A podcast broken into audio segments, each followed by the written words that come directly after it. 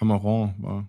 Ja. So spricht man ihn ja eigentlich aus, das wissen halt die wenigsten. Jean, James Cameron. Jam, James. Jean Cameron. James. Ja, aber ich würde sagen, nachdem wir letzt, letzte Woche so unglaublich albern am Anfang waren, machen wir heute mal das äh, Seriositäten-Kollektiv 3000 direkt. Geil. Auch so zum Anfang.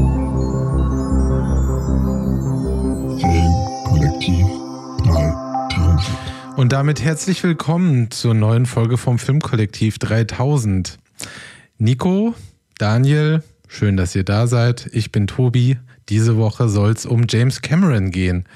Ein Filmemacher, die, für den wir, glaube ich, alle einen kleinen Platz in unserem Herzen haben, besonders als Visual Effects Artists. Oh ja. Hallo Tobi. Hey, Hallo Daniel. Hallo. Hallo James Cameron. In unserem Herzen Hallo James. bist du mit da. Ja, es ist äh, ein faszinierender Typ und das wollen wir heute so ein bisschen aufbrechen. Mhm. In äh, meist chronologischer Form, vermutlich. Es wird bestimmt die ein oder andere Ausschweifung geben. Ohne die können wir es ja nicht. Wenn wir pünktlich sind, ist mit dem Ausstrahlen dieser Folge sein neuester Film nach sehr, sehr langer Zeit im Kino. Das ist auch der Grund, weswegen wir über Cameron sprechen, weil Avatar 2 nächste Woche in die Kinos kommt und ich glaube, jeder Filmpodcast wird über Avatar sprechen. Ähm, und damit wir da nicht im Zugzwang sind, versuchen wir mal ein bisschen über Mr. Cameron sprechen. Wahrscheinlich machen das auch ganz, ganz viele. Also gucken wir mal. Unser Schwerpunkt, wie Tobi schon meinte, wird aber ein bisschen auf den Visual Effects sein. Ja. Gerade mit Avatar sind die Erwartungen ja auch total hoch, weil irgendwie seit zehn Jahren die, Leuten, irg- die Leute gefühlt über diesen Film sprechen. Ähm, Ja? Wer denn? naja, nee, ich weiß nicht. Es kam doch irgendwann mal war halt Avatar da, dann war ja, Ja. irgendwie dieser riesige Hype und irgendwann kam diese Nachricht irgendwie, James Cameron macht jetzt noch fünf Das Filme stimmt. oder so Das draus stimmt, und alle waren so, what the fuck, der erste war doch einfach schon nicht so geil, wieso macht man da jetzt denn fünf Filme noch, also noch draus? Ähm, aber die kommen wohl alle. Hm. Also einer auf jeden Fall. Und ich glaube, die anderen sind auch quasi schon. Ja. Ich habe heute so eine Überschrift gesehen, in der, also kann natürlich auch sein, dass es nur eine Meme-Überschrift war, aber James Cameron meint, äh, Avatar 4 wird richtig wild und das Studio meinte, das Drehbuch können sie nicht greenlighten. Aber ich bin mir sicher, dass es Blödsinn ist, weil mit Sicherheit Avatar 4 mit 2 und 3 schon zusammen Ja, ja. produziert wurde, weil Ja. bei der Mhm. Art und Weise, wie dieser Film produziert wird und wurde, lohnt sich das, glaube ich, die alle Ja. zusammen rauszupressen. Vielleicht. Me mega der krasse Cliffhanger zum Mhm. Ende der Folge, weil jetzt Genau. müssen alle, was meint denn der? Wieso macht das voll Sinn? Das wird. Uh, jetzt muss man Sehr- den gucken, ja. Jetzt- Eben. Das ist ja auch noch Ich- ich spannender, den weil man Podcast wissen will, warum das mal. Studio ihn nicht gegreenlightet hat. Ja. Ja, das ist so viele, so viele spannende Dinge. Das werden wir vielleicht am Ende der Folge klären. Aber weil wir bei spannenden Dingen sind, ich habe in der Recherche, ich muss das kurz bei euch fragen, ob, ob ihr das wusstet, dass das ein Ding ist. So, ihr seid ja Filmmenschen und ein bisschen Podcast-affin, hoffe ich. Ähm, wusstet ihr, dass es Podcasts gibt, die Filme Minute für Minute besprechen? Ich bin über einen ganzen Kanal gefunden, äh, gestolpert, die haben einen James Cameron Special und besprechen jeden Film. Und dann heißt es, oh, in der ersten Minute, wir sehen die und die Logos, weil die gehören zu den und den Studios. Die sprechen über Terminator 2 in zehn Stunden. Und ich dachte, wir reden lange, aber das ist wirklich eine Besprechung pro Minute. Und das ist ein Ding. Das gibt es zu ganz vielen Cameron-Filmen, das gibt es von vielen verschiedenen Anbietern.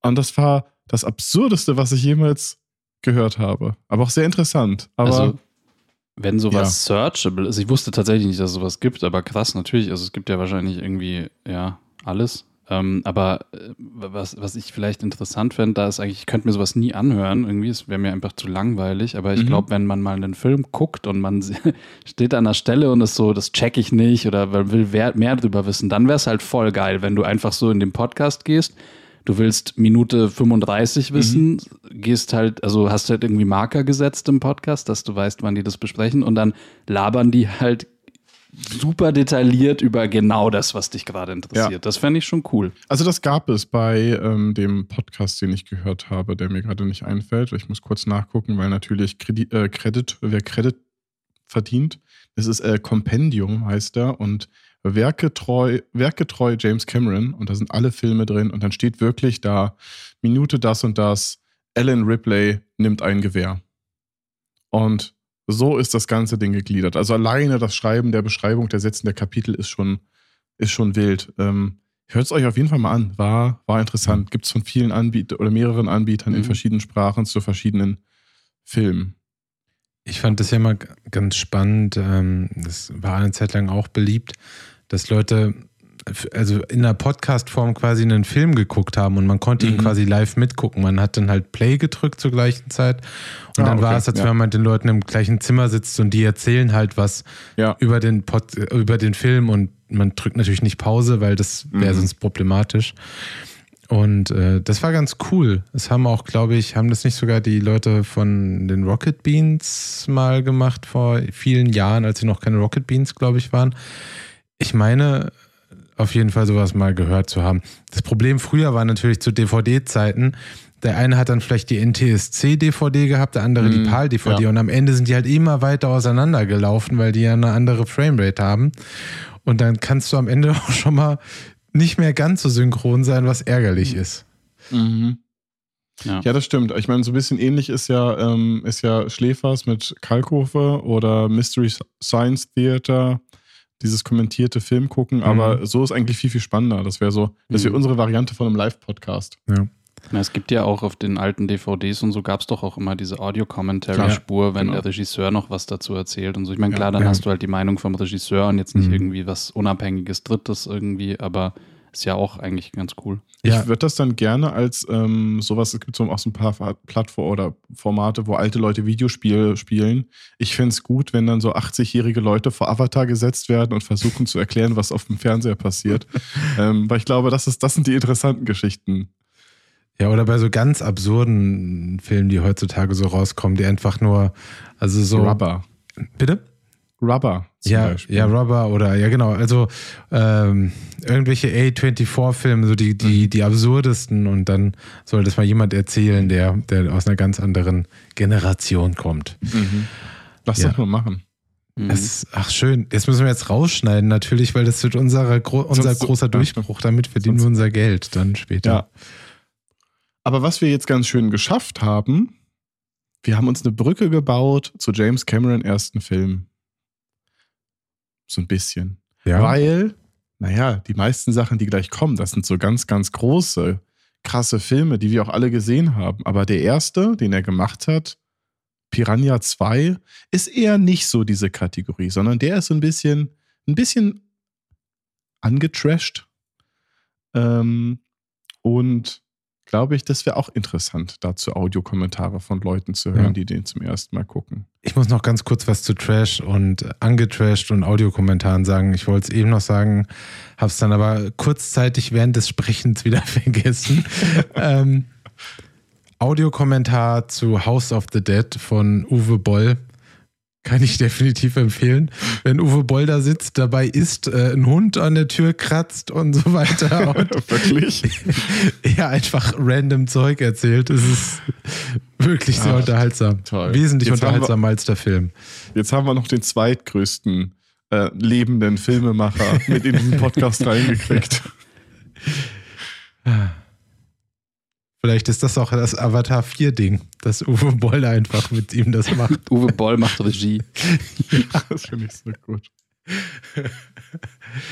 Ah, ja, Piranha 2 haben wir, so wie, wenn ich das richtig sehe, alle nicht gesehen. Nee. Also nee. vielleicht auch doch, um ehrlich zu sein. Man ja, ich wollte gerade sagen, so ich habe irgendwie so im Hinterkopf, also ich habe auf jeden Fall Piranhas gesehen. Also der hieß, glaube ich, Piranhas oder nur Piranha. Und ich weiß nicht, ob es der erste oder der zweite war, aber ich erinnere mich an irgendeinen Film, den ich halt als Kind so auf RTL gesehen habe mit Piranhas. Und ich weiß halt nicht, wie viel mhm. es davon gibt. Ja. Ähm, ist halt auch verwirrend, ne? Bei Piranha 2 ist irgendwie ein Remake von Piranha 3 D oder sowas. Der ist dann von 2012, der wiederum ein anderer ist als der von James Cameron, weil der von 1981 ist. Also ist jetzt nicht der erste Film mit so einem Titel.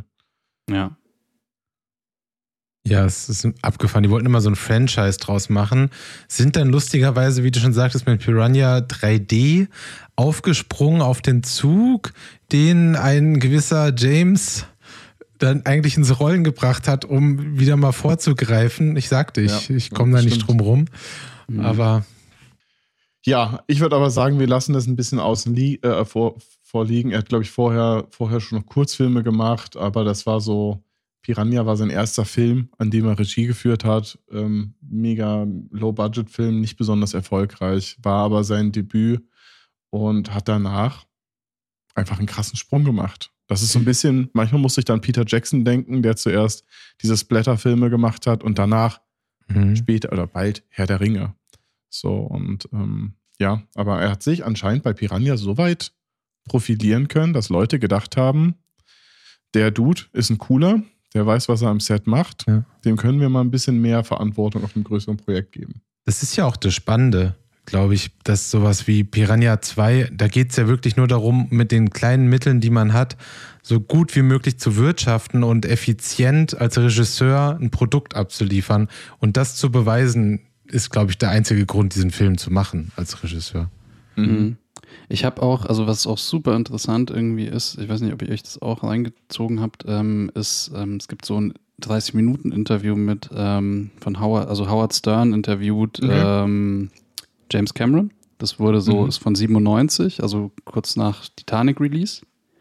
Mhm. Und da erzählt er so ein bisschen über seinen Werdegang. Und da hat er irgendwie auch erzählt, dass bei Piranha war der am Anfang irgendwie auch nur so Second Unit Regisseur und sollte halt auch irgendwie nur so billige Shots halt machen, irgendwie so, ja, hier im Close-Up von der Hand und ein bisschen mhm. so, also gerade auch so diese Spezialeffekt-Sachen, so ein bisschen hier der Blutkram äh, und so weiter.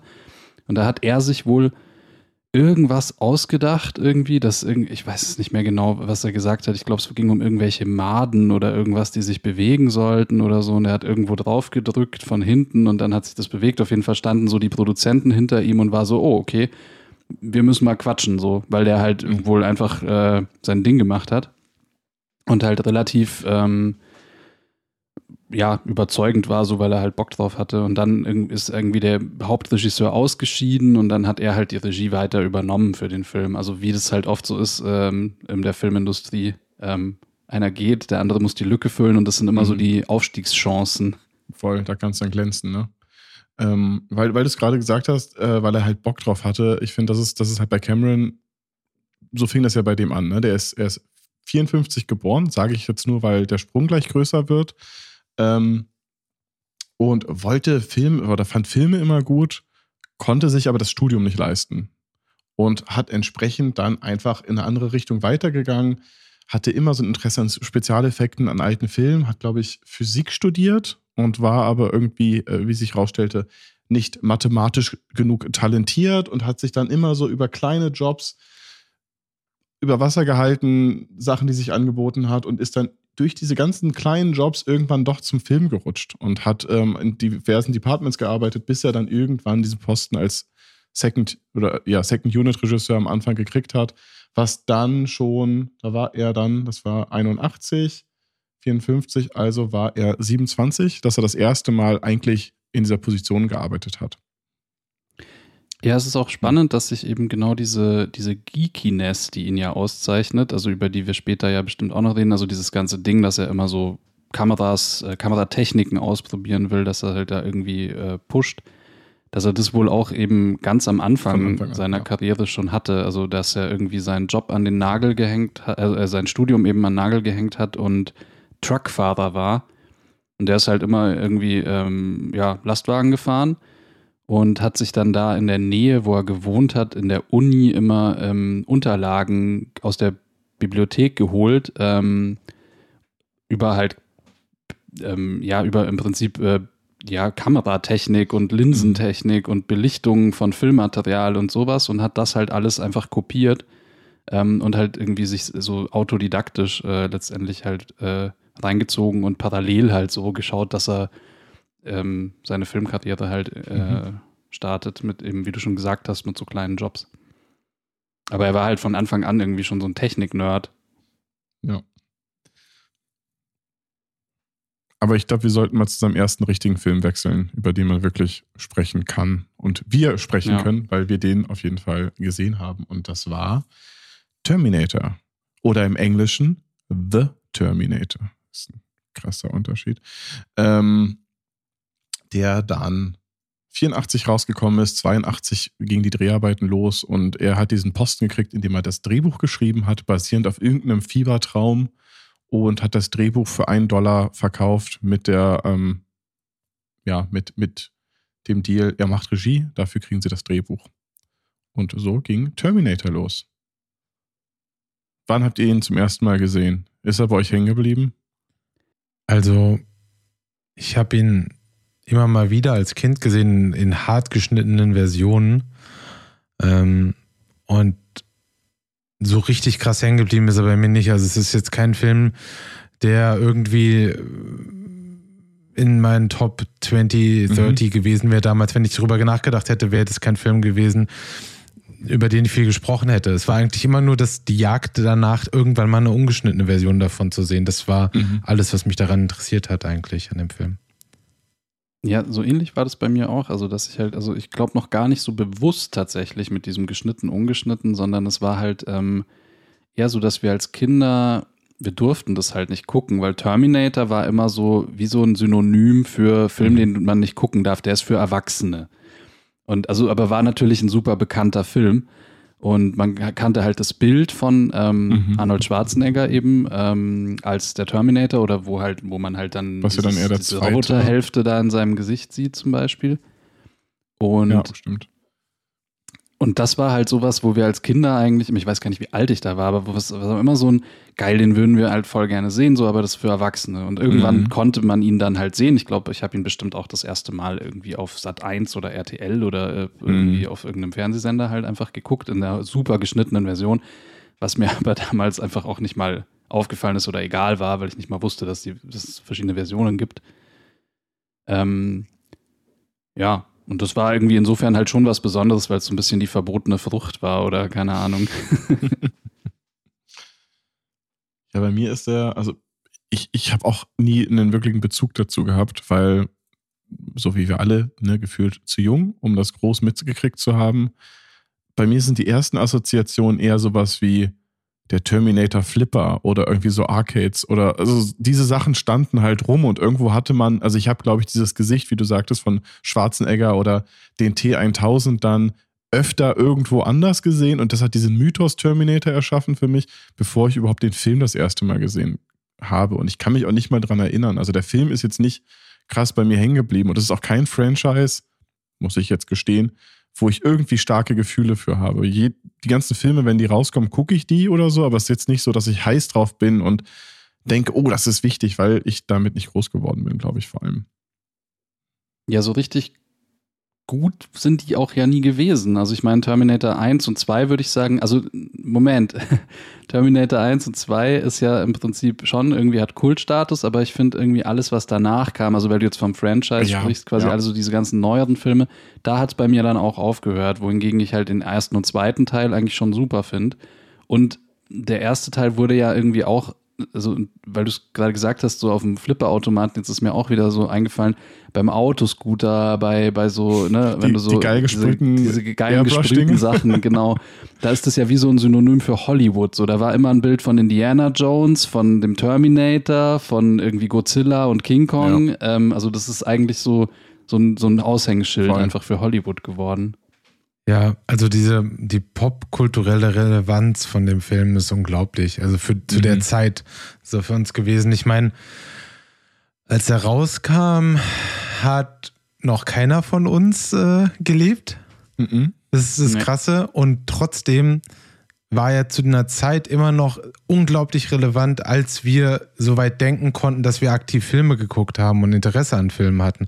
Und das ist der Wahnsinn. Sowas, sowas gibt es heute eigentlich fast nicht mehr, würde ich behaupten. In vielen Fällen, dass neue Franchises rauskommen und so lange noch wirklich einfach überall sind. Also, wie ihr schon meintet, ne, dass es einfach überall drauf war und auch so dieses Bild von einem Terminator, wenn man dann in die, diesen Sprung in die Zukunft einmal sieht, äh, mit dem Terminator, der einfach nur dieser Roboter, der blanke Roboter mit dem Maschinengewehr in mhm. der Hand, so dem, wenn man ja. dieses brachiale Bild davon sieht, das ist so, ja, das war halt einfach krass. So, ich konnte damit auch, also mit dem Film, als ich dann gesehen habe, nicht viel mit anfangen, aber wie er sag, schon sagte, das war halt einfach dieses, das war halt einfach ein Film für Erwachsene und es war halt einfach der krasse Kram und dann noch Arnold Schwarzenegger dabei. Ich weiß noch, dass ich mhm. total enttäuscht war, als ich den das erste Mal gesehen habe und dann gemerkt habe, dass Arnold Schwarzenegger ja der Böse ist und gar nichts sagt. Also das war mir halt mhm. alles durch die, weil der war ja überall auf jedem Bild, wie ihr ja. sagtet, und man dachte natürlich, das ist der Held, weil warum sollte der sonst überall drauf sein? So, ja. aber nee, er war halt der Böse und das hat, das war so abgefahren. Ja, das stimmt. Er sollte ja wohl auch ähm, zuerst irgendwie für die Rolle in Frage kommen äh, von Kyle Reese. Ähm, mhm. Und dann haben die halt festgestellt, dass der einfach irgendwie nicht wirklich kein Wort Englisch spricht irgendwie. Und es wäre halt sonst genauso peinlich geworden wie bei Hercules in New York irgendwie, wenn er da seine, seine österreichisch, äh, ähm, ja, seine Sätze halt runterrattert mit österreichischem Akzent. Und das große Problem bei ihm war vor allem, ähm, der musste alles auswendig lernen. Also der konnte so schlecht Englisch zu dem Zeitpunkt auch noch, dass er halt irgendwie ähm, keinen Dialog führen konnte. Und in, selbst in Terminator ähm, 2 gibt es wohl eine Szene, wo, wo er Auto fährt und ähm, irgendwie Sarah Connor neben ihm im Auto ist. Und mhm. er musste sich die, den, den Dialog mit Zetteln an die Frontscheibe kleben und hat es halt dann da abgelesen, so. Und dementsprechend eben in Terminator 1, also aber hat gleichzeitig ja auch wieder Kultstatus, so, weil jeder kennt natürlich dieses I'll be back zum Beispiel. Mhm. Ähm, und ich meine, gut, ich glaube, der zweite Teil ist Hasta la Vista Baby, oder? Mhm. Ja. Hat halt irgendwie auch diese Kultsätze, die sich dann halt auch ähm, ja, jeder einfach gemerkt hat. Eine Sache, die man dann James Cameron aber auch wieder wirklich äh, einfach anrechnen muss, ist, dass er Arnold Schwarzenegger perfekt genutzt hat. So. Dadurch, mhm. dass er so motorisch die Sachen auswendig lernt, klingt er halt wie ein Roboter. Es ist so, so perfekt irgendwie zu sagen, so, ja, okay, du klingst wie ein Roboter, du bist ein Roboter. Also es ist so, es ist einfach, ja, man hätte ihn nicht besser nutzen können. Und ich meine, er muss ihm, glaube ich, für ewig dankbar sein, also Arnold Schwarzenegger, dafür, dass er halt einfach seine Talente perfekt erkannt hat. Mhm. Ich meine, Conan war vorher, glaube ich, ne? Mhm. Conan der Barbar. Ja. Da hat er ja auch nicht viel gesprochen, so, aber dann. Ja, darum ging es auch nicht. genau. Das Ding war, dass vor allem nach Conan hat jeder Arnold Schwarzenegger sowohl in Hollywood als ähm, eher so einen Schauspieler für halt äh, Ritterfilme oder mhm. ähm, Steinzeitfilme oder Barbarenfilme als sowas gesehen und keiner hat irgendwie dran gedacht, so, okay, der kann irgendwie so einem Zukunfts-Cyber-Sci-Fi-Szenario, äh, mhm. äh, also in dem Genre überhaupt Fuß fassen. Und ähm, und das eben muss man ihm voll anrechnen, dass James Cameron halt genau das gesehen hat und ähm, der hat sich wohl zum Essen mit Arnold Schwarzenegger getroffen und ähm, da halt so sind die wohl recht cool miteinander klargekommen und hat da so die Entscheidung getroffen, okay, der ist es. Was da ein spannender Punkt ist, weil ihr gesagt habt, die richtige Entscheidung getroffen, die hat er vorher schon mal getroffen bei dem Casting, weil es war mal für den Terminator O.J. Simpson im Gespräch. Oh und ähm, oh er ist er hat den, also ich meine jetzt nicht wegen das, was später passiert ist, ne, aber das Argument, warum OJ diese Rolle nicht gekriegt hat, war, weil Cameron gesagt hat, es ist ein ganz, ganz schlechtes Bild, wenn zu der Zeit ein schwarzer Terminator durch die Gegend läuft und eine weiße Frau umbringt. Weil alles einfach mhm. schon so angespannt war, hat er sich dagegen entschieden und hat gesagt, wir können das in der aktuellen Gesellschaft in der Form nicht machen. Was ich in dem Punkt schon mal sehr, sehr spannend finde, weil das sehr, sehr viel mit der Art und Weise, wie Cameron mit vielen Sachen umgeht, ähm, einfach gut darstellt. Sehr das reflektierend, ist, ja. Genau. Das ist nicht nur da, das ist auch Rolle der Frau, kommen wir bestimmt auch später nochmal drauf. Und dieses ganze Avatar-Universum, das hat immer einen gesellschaftlichen Kontext. Und ähm, deswegen richtige Wahl mit Schwarzenegger und richtige Wahl, dass er nicht O.J. Simpson genommen hat. Ja, definitiv. Aber ich meine auch, ein zweiter Grund für später ist halt, dieser Film wäre sonst halt irgendwann einfach verbrannt gewesen. Total, und, natürlich. Das ist nochmal das andere, ja. ja. Ja, absolut. Naja, und eben beim Terminator 1, ich habe mir den jetzt auch nochmal angeschaut vorgestern. Ähm, Fand es irgendwie auch ganz lustig, weil ich den ähm, tatsächlich vor sehr langer Zeit irgendwie das letzte Mal geschaut habe und ihn auch jetzt so ein bisschen mit anderen Augen irgendwie ähm, gesehen habe und der ja eben, es ist ja eigentlich schon ein relativ plumper Actionfilm, aber mhm. ich finde irgendwie so vieles davon gewinnt einfach durch diesen Kultstatus, also durch diese Popkultur. So, man schaut es halt an und wenn es irgendein anderer Film wäre, würde man so, ja, sagen, das ist eigentlich relativ albern. Mhm. Aber ähm, dadurch, dass es halt irgendwie Terminator ist, ähm, kauft man das halt und findet es irgendwie total. total cool. Ja. Ja, das stimmt schon. Das, ähm, der ist irgendwie ganz gut gealtert. Wieder so ein klassischer Fall. Wäre spannend, das jetzt mal zu sehen von jemandem, der den Film noch nie vorher gesehen hat und jetzt das allererste Mal vor Terminator sitzt und gucken, wie er darauf reagiert. Ich finde, ähm, oder lass uns doch mal um das eigentliche Thema, weswegen wir gesagt haben, Cameron und Visual Effects. Und du hast ihn gerade gesehen, Nico, also super. Ja. Ich glaube, wir können bei fast jedem Film oder eigentlich zu jedem Film kann man sagen, er hat diese Technik von der damaligen Zeit genutzt und auf einmal, also Cameron war halt nie verlegen, die neueste Technologie zu probieren und zu nutzen und in seine Film, Film unterzubringen, was man sieht. Deswegen fände ich es jetzt spannend, wenn wir vielleicht gleich mal gucken, was sind so die Dinge bei Terminator, die er damals schon genutzt hat. Mhm. Ähm, ja, also was, also bei Terminator fand ich halt spannend, er hat so eine Kombination einfach genutzt und ähm, gerade beim Terminator selbst, also so, solange der einfach Arnold Schwarzenegger ist, ist es ja einfach ein Mensch. Und mhm. dann haben sie ihm irgendwann die Augenbrauen rasiert, oder nicht rasiert, aber so weggemacht halt, ähm, damit er halt irgendwie böser ausschaut oder künstlicher ausschaut, so. Das ist ja noch nicht irgendwie wild, aber dann irgendwann kommt natürlich der Moment, wo so die Hälfte vom Gesicht dann ähm, äh, oder ein Stück vom Auge, so muss man mhm. sagen, äh, weg ist. Und ähm, da haben die noch klassisches Make-up benutzt, aber ab einem gewissen, also dann, da haben, also merkt man dann schon, das ist so ein, so ein Make-up-Kopf, ähm, also, wo, wo, die, wo die Hände dann äh, ähm, auf der Seite so ins Bild kommen und irgendwie mhm. damit interagieren. Also eher so ein aber, Animatronic eigentlich schon, oder? Ja, es ist, ja, doch, stimmt, genau. Es ist eigentlich ein Animatronic, ähm, richtig, weil das Auge halt irgendwie sich auch noch so ein bisschen bewegen kann. Und ähm, später dann, also vor allem dann eben, wenn der Terminator so ähm, in seiner echten Form quasi ohne organisches Material obendrauf, mhm. sondern der tatsächliche Roboter quasi zu sehen ist, da ist es halt dann total spannend, wenn man das sieht, dass sie halt eigentlich auf der einen Seite ein Animatronic hatten, auf der anderen mhm. Seite bin ich mir relativ sicher, dass sie auch einfach Stücke vom äh, Terminator hatten, so einzelne Beine oder nur ein Torso, ähm, den man dann einfach äh, in der, für, also was es gibt so eine Einstellung da, da verfolgt die Kamera ihn von hinten und dann siehst du halt nur den, die Schultern und den, dann tragen die den wahrscheinlich da einfach irgendwie so ein paar Meter nach vorne und tun halt so, als würde er gehen oder der in einem Shot schleift der seinen Fuß über den Boden. Mhm. Da ziehen die halt nur so einen Roboterfuß über den Boden. Ähm, und, da, und dann gibt es eigentlich nur relativ wenige Shots, wo wir ihn wirklich so in vollem, also dem ganzen Körper quasi sehen. Und das sind dann eben ähm, Stop-Motion-Shots gewesen. Mhm. Ähm, wo man halt also die Technik ähm, dann kombiniert hat. Und dann gibt es auch einen Shot, also ich, mir ist tatsächlich nur einer aufgefallen, wo sie einen Bluescreen verwendet haben, wo ähm, Reese und Sarah Connor in diese Fabrik reingehen und so die Tür ähm, zumachen und in dem Türschlitz ähm, der, der Terminator schon mal auf die zukommt. Und das ist halt so ein Stop-Motion-Shot vom Terminator, der aber halt ähm, per Bluescreen in diesen Türrahmen eingesetzt wurde, wo man auch ähm, den Key natürlich also sieht, also wo man auch blau an den Haaren von ja. Sarah Connor sieht. Ähm, und ähm, ja, dementsprechend also so eine Kombination aus äh, Stop-Motion, Animatronics, irgendwelchen Modellen ähm, und äh, Bluescreen. So, das sind auf jeden Fall die Sachen, die mir jetzt aufgefallen sind. Mhm. Was für Was, damals ja auch total neu war alles. Also krass. Vieles. Ja, das war krass neu und ich glaube, ähm, ja, überhaupt, dass sie es so eingesetzt haben. Was ich sehr mag und ich komme immer, wenn ich auf diesen Film zurückkommen kann, natürlich zurück. Aber auch Cameron hat gesagt, große Inspiration war für ihn ähm, Jason and the Ar Argonauts.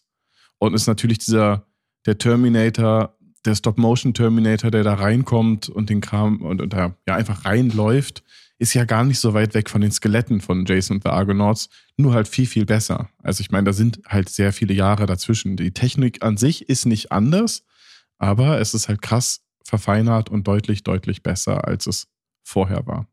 So, jetzt habe ich das auch abgehakt. Jason Argonauts. Endlich. Endlich ja, wieder mal gesagt. Stimmt, irgendwie erwähnst du diesen Film in jedem äh, Podcast, kann es sein? Ich guck mal. Nico, willst du noch was zu Twilight oder zu äh, The Expense? The Expense sagen? ja, unbedingt. Also, ja, nee, also alles in allem äh, eben äh, total gut ähm, eigentlich ähm, mit den damaligen Mitteln halt genau diesen Terminator erzählt, worum es ja geht Mhm. irgendwie. Also diesen, ich finde das total super, äh, dass man sich da halt nicht auf einer Technik festgenagelt hat, sondern gesagt hat, so was ist der Shot, so was will ich eigentlich Ja. erzählen und welche Technik ähm, macht es am glaubwürdigsten und die Genau, hat man also- dann genutzt. wollte gerade sagen, ne, eigentlich geht es da, es geht um Technik, die dazu dient, die Story zu erzählen. Und nicht die Technik, die dazu dient, die krassesten Bilder zu erzeugen, sondern es ist immer, immer, ähm, geht immer um das Bild und um die Story. Weil das Problem haben Filme ja heute auch. Es gibt so viele Beispiele von Filmen heutzutage, wo die Technik im Vordergrund steht und du eigentlich nichts zu erzählen hast. Und das sind halt Mhm. irgendwie immer die schlechten Filme irgendwie. Also, ja, es zieht sich jetzt ja noch durch, dass Cameron, das kann man ja jetzt schon sagen, eigentlich nie Effekte als Gimmick benutzt hat. Mhm. So. Egal, ob man jetzt alle Filme mag oder nicht, war eigentlich nie der Effekt da nur wegen dem Effekt, sondern es gab einen Grund, ihn einzusetzen und das ist cool. Da widerspreche ich dir zum paar Grad, aber dazu später Okay, mehr. ja, ich bin, ich bin gespannt, ob du da einen bestimmten Film meinst. Ähm, ja, zwei. Okay, da bin ich äh, sehr gespannt, weil ich werde dir dann wieder widersprechen. Oh nein. Ähm, ich muss dich Ja. dazu noch ein was fragen, Nico, weil du ihn ja gerade wieder gesehen hast. War das ein Terminator 1 oder 2, wo man schon ein Bild aus der Zukunft sah mit den äh, Terminatoren, die gekämpft haben, den Krieg in der Zukunft?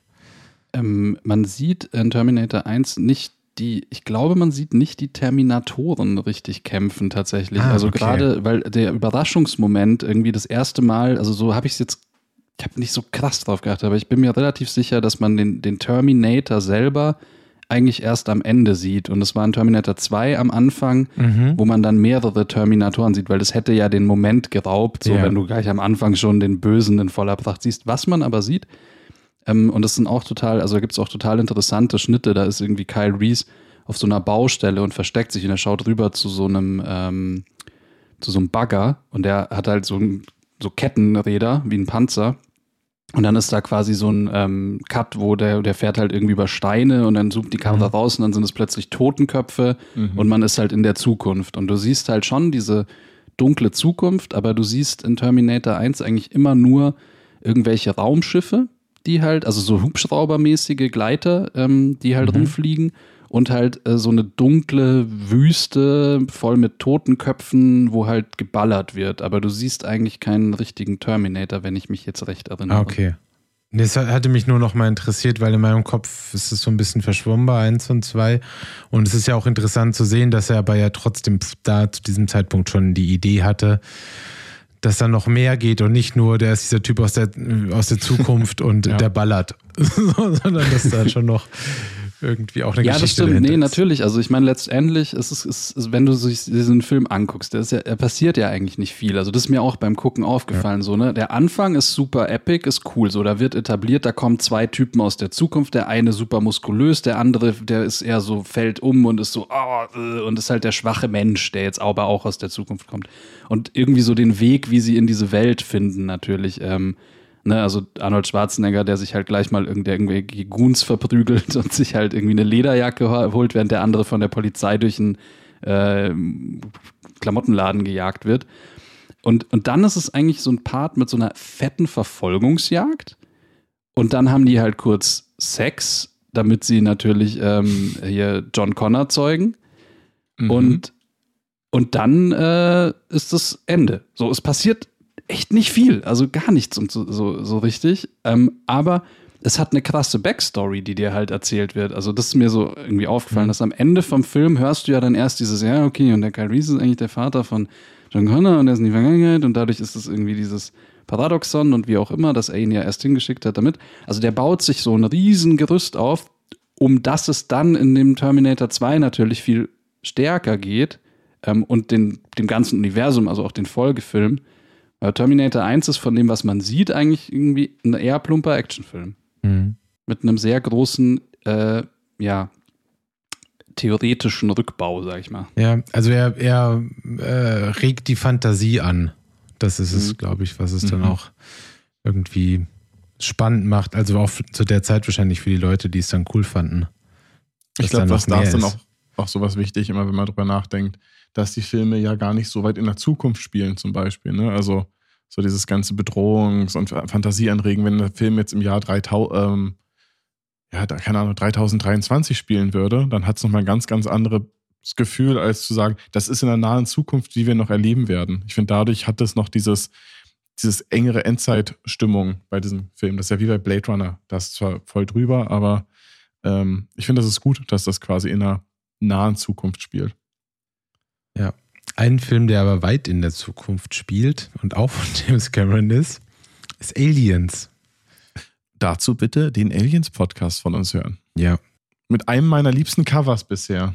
Eine, eine Geschichte, die erzählen wir auch im, im Aliens-Podcast, glaube ich, oder? Dass James Cameron in seinem Pitch vor einem Whiteboard stand, an dem Alien stand und er einfach nur ein S dran gemacht hat. Und ich glaube, ja. alle haben quasi die Champagnerflaschen hochgerissen und haben ihm das Geld nur so in die Hosentasche gestopft. ja, hört euch den Podcast an. Äh, wir finden den Film, wenn ich mich recht erinnere, alle mehr oder weniger gut. Manche mehr, manche ja. weniger. Ja, ich weiß auch nicht mehr, wie die Ergebnisse waren, wer welchen wie wo gut fand. Aber ja, mhm. schlecht ist er nicht. Ja. Ähm, ist, ein, ist ein guter Film. Richtig cooler Actionfilm, kann man. Wieder sagen. mit einer starken weiblichen Hauptrolle. Wie bei Terminator mit Sarah Connor auch schon. Ja, skippen wir den? Oder gibt es da irgendwelche technischen Sachen, die wir erwähnen müssen? Ja, ich glaube, also, das haben wir ja schon in dem anderen Podcast ja. gesagt, aber ich glaube halt irgendwie, das war das gleiche, wie was für Terminator auch irgendwie gilt. Also, mhm. er hat halt einfach super mit den Mitteln, die er hat, einfach äh, das erzählt, was er erzählen wollte. So, mhm. und das hat halt eigentlich. Äh, bis auf vielleicht ein, zwei Ausnahmen gut geklappt. Also mhm. ich glaube, wir haben damals auch irgendwie so dieses Alien da auseinandergenommen, was aus dem Bauch rauskommt. Das sah halt mhm. irgendwie nicht so Bombe aus. Aber gerade der Alien, ähm, also der, der Hauptalien, so, genau, der ähm, hatte ja genau das, ähm, dass man halt eher nur Close-Ups gesehen hat, dass man das mhm. Ding nicht mal richtig gesehen hat. Und das, der Effekt, dadurch, dass man genau diesen Alien halt nicht sieht, ist halt viel, viel größer. Mhm. Ähm, als wenn ich jetzt irgendwie so ein eine totale von einem Alien gezeigt hat, der in so einem Stop-Motion irgendwie krakelig blöd daher guckt. So. Und die Entscheidung, ja. das so umzusetzen, ist ja letztendlich seine gewesen. Mhm. Auch wenn es faszinierend ist, dass dieser, dieser Greifroboter, dieses Gerät, in dem Ripley. Mhm. Das Power. Ja. Heißt das, ja. Erinnert doch dann sehr auch wieder dran, später finde ich bei Avatar mhm. an, an die Technologie. Total. Ja. Ganz interessant ist, ich finde eine Sache noch äh, bei, bei Aliens, ich glaube, man hat dann so ein bisschen auch die andere Seite von James Cameron vielleicht ein bisschen gesehen, in dem Sinne, dass er schon einen Plan hat und den zieht er aber auch für sich durch. Ne? Also er hatte ja HR Giga einfach außen vor gelassen bei Alien 2 mhm. und der war ja, fand das ja nicht so doll und äh, James Cameron hat sich ja wohl später, habe ich im Podcast damals auch, glaube ich, erzählt, schon dann nochmal entschuldigt, hat ihm einen Entschuldigungsbrief geschrieben. Aber okay. es ist halt schon, schon auch ein Statement, das halt so zu machen. So. Ja. ja. Der hat, ich glaube eh, dass der sehr, sehr zielstrebig und, und, und sowas dann einfach durchzieht. Also ich habe zu Aliens auch, ähm, auch so einen Apple-Podcast oder ich weiß gar nicht, irgendwo ein Interview, nee, ein TED-Talk mit ihm gesehen, wo es dann darum ging, dass irgendwie Ripley oder Sigourney Weaver eigentlich keine Zeit hatte ähm, oder sie sich nicht auf das Budget einigen konnten und dann eigentlich sie ersetzt werden sollte und am Ende ging es dann hin und her und er hat dann irgendeinem Kumpel von ihm, anderen Filmproduzenten erzählt, dass er gerade an einem neuen Drehbuch arbeitet ohne Ripley, was dann der wiederum den Agenten von Ripley oder von Sigourney Weaver erzählt haben, die dann so meinte, oh Gott, wir müssen den Deal doch unterzeichnen, ansonsten wirst du ersetzt. Ähm, und so hat er diese ganze Pokern oder dieses ganze Verhandeln einfach so schnell umgangen, weil er gesagt hat, na, dann ersetzen wir dich einfach. Er hat aber eigentlich von Anfang an gesagt, er hätte den Teil niemals ohne Sigourney Weaver gedreht. Was aber auch wieder zeigt, es ist, glaube ich, jemand, der einen genauen Plan hat und der es genauso machen möchte oder genauso macht, wie er es machen möchte. Und ähm, da wahrscheinlich dann auch nicht immer der netteste ist, wie man auch manchmal hört, dass ja. er im Set eher ein bisschen, naja, streng ja. ist. Er kennt sich halt gut aus mit allem. Ja, ja voll. Ja. Ähm, anderer Fun Fact, bevor wir zum nächsten Film gehen, das ist auch kein Fun Fact, ist jetzt nicht witzig, aber ähm, das ist der zweite Film, den er mit seiner Frau gemacht hat. Die damaligen Frau? mit seiner damaligen Frau, mit Gail Ann Hurd. Stimmt, die waren, die waren zusammen während dem ersten Film, während Terminator. Die waren zusammen während Aliens. Und als letzten Film haben sie zusammen Abyss gemacht. Und danach war ihre Ehe auch vorbei. Ah, ich dachte, du meintest Catherine Bigelow, weil mit ihr war er ja dann auch verheiratet. Ja, da gibt es mehrere Frauen ja. in seiner Geschichte, okay. die alle irgendwie Kolleginnen sind. Aber ja. Gail Ann Hurd ähm, war damals die Produzentin, die ihm das Skript abgekauft hat. Ich glaube, so haben die sich wahrscheinlich auch kennengelernt. Dann sind die, haben sie geheiratet. Ähm, er hatte veranlasst, dass sie bei Aliens Regisseur, nee, Produzentin sein muss, wenn er den Film macht. Und ähm, Abyss war das letzte gemeinsame Projekt, wahrscheinlich im wahrsten Sinne. Dafür hat er das erste Mal seine andere Liebe auf der großen Leinwand ausleben dürfen. Und zwar die Welt unter dem Meer. Unter dem Meer oder in dem Meer? Oh, ja, unter, unter der Meeresoberfläche. Entschuldigung. Angenommen. das stimmt. So, jetzt brauchen wir nochmal das Lied, wenn irgendwer James Cameron, Explorer of the Sea, singen möchte. Ja, Abyss habe ich tatsächlich noch nicht gesehen. Ich wollte mir den ähm, irgendwie lange Zeit anschauen und ich wollte ihn auch jetzt tatsächlich vor ein paar Tagen gucken, aber mhm. nur so als, als Side-Fact, mir ist irgendwie auch aufgefallen dabei, dass es einfach echt viele Filme nur auf DVD gibt. So, Gibt es die nicht zu streamen? Ich habe bei Terminator zum Beispiel, den habe ich halt bei Amazon gekauft, ähm, ja. aber ähm, also Streaming gibt es gar nichts, fast gar nichts, keine Ahnung. Krass, okay. Und ähm, so zum Kaufen halt digital ähm, gibt es ein paar, also so die mhm. großen mhm. halt, Terminator, Titanic, solche Filme, aber es gibt halt mega viele Filme, ähm, gibt es einfach nicht. So, mhm. müsste ich halt diesen Laden laufen oder irgendwie bei Amazon eine DVD mir schicken lassen, so, und da hatte ich keinen Bock drauf. Okay. Aber ich weiß, vielleicht hängt es auch da mit irgendwelchen Rechten wieder zusammen, weil ich weiß gar nicht, ob das jetzt alles, äh, welche Filme davon oder ob das alles Fox war und Fox doch von Disney gekauft wurde und die jetzt genau, also eigentlich das Publishing dann anders machen. Abyss ist noch Fox. Ja. Weil es hat halt einfach vor kurzem Besitzer gewechselt sozusagen mhm. und mhm. ähm, dementsprechend keine Ahnung. Aber ist mir nur so aufgefallen. Ist gar nicht ja, so einfach, die Filme zu gucken, wenn man will. Spannend. Ähm, Schade, ich hätte nämlich Elvis gerne nochmal geguckt. Das ist so von den Filmen, glaube ich, also von der Liste, der, der bei mir am krassesten, den, also den krassesten Eindruck gemacht hat, als ich ihn das erste Mal gesehen habe. Ich weiß nicht warum, aber ich weiß auch nicht, wann ich den gesehen habe. Ich werde den nicht 89 gesehen haben. Das war ein bisschen früh, glaube ich. Ähm, aber ich kann mich daran erinnern, dass ich den irgendwann gesehen habe und mega beeindruckt und irritiert war von diesem Unterwasserwesen, also diesem Wasserblob, ähm, und das mich sehr, ja, sehr, sehr beeindruckt hat. Deswegen würde ich ihn gerne sehen, um zu schauen, wie er gealtert ist. Ich habe ihn vor ein paar Jahren mal wieder gesehen. Und ich kann mich kaum an irgendwas erinnern, noch, muss ich sagen, von dem Film. Ähm, aber dieser Wassereffekt ist halt schon schwierig. Also ich meine, der funktioniert halt irgendwie, aber er funktioniert jetzt auch, er funktioniert ungefähr so gut, vielleicht noch einen Ticken schlechter äh, wie der flüssige Terminator in Terminator 2. Ja. Und dann will ich das nicht nochmal gucken, weil ich habe den sehr gut in Erinnerung und ich weiß auch, dass wir ihn in der Uni sehr, sehr oft gesehen haben. Also mhm. spätestens dann, wenn wir in diese Sequenz kommen vom Morphing, wo dann aus dem Wasserstrahl dann dieses Gesicht geworden ist, was mit denen so ein bisschen interagiert hat. Mhm. Aber.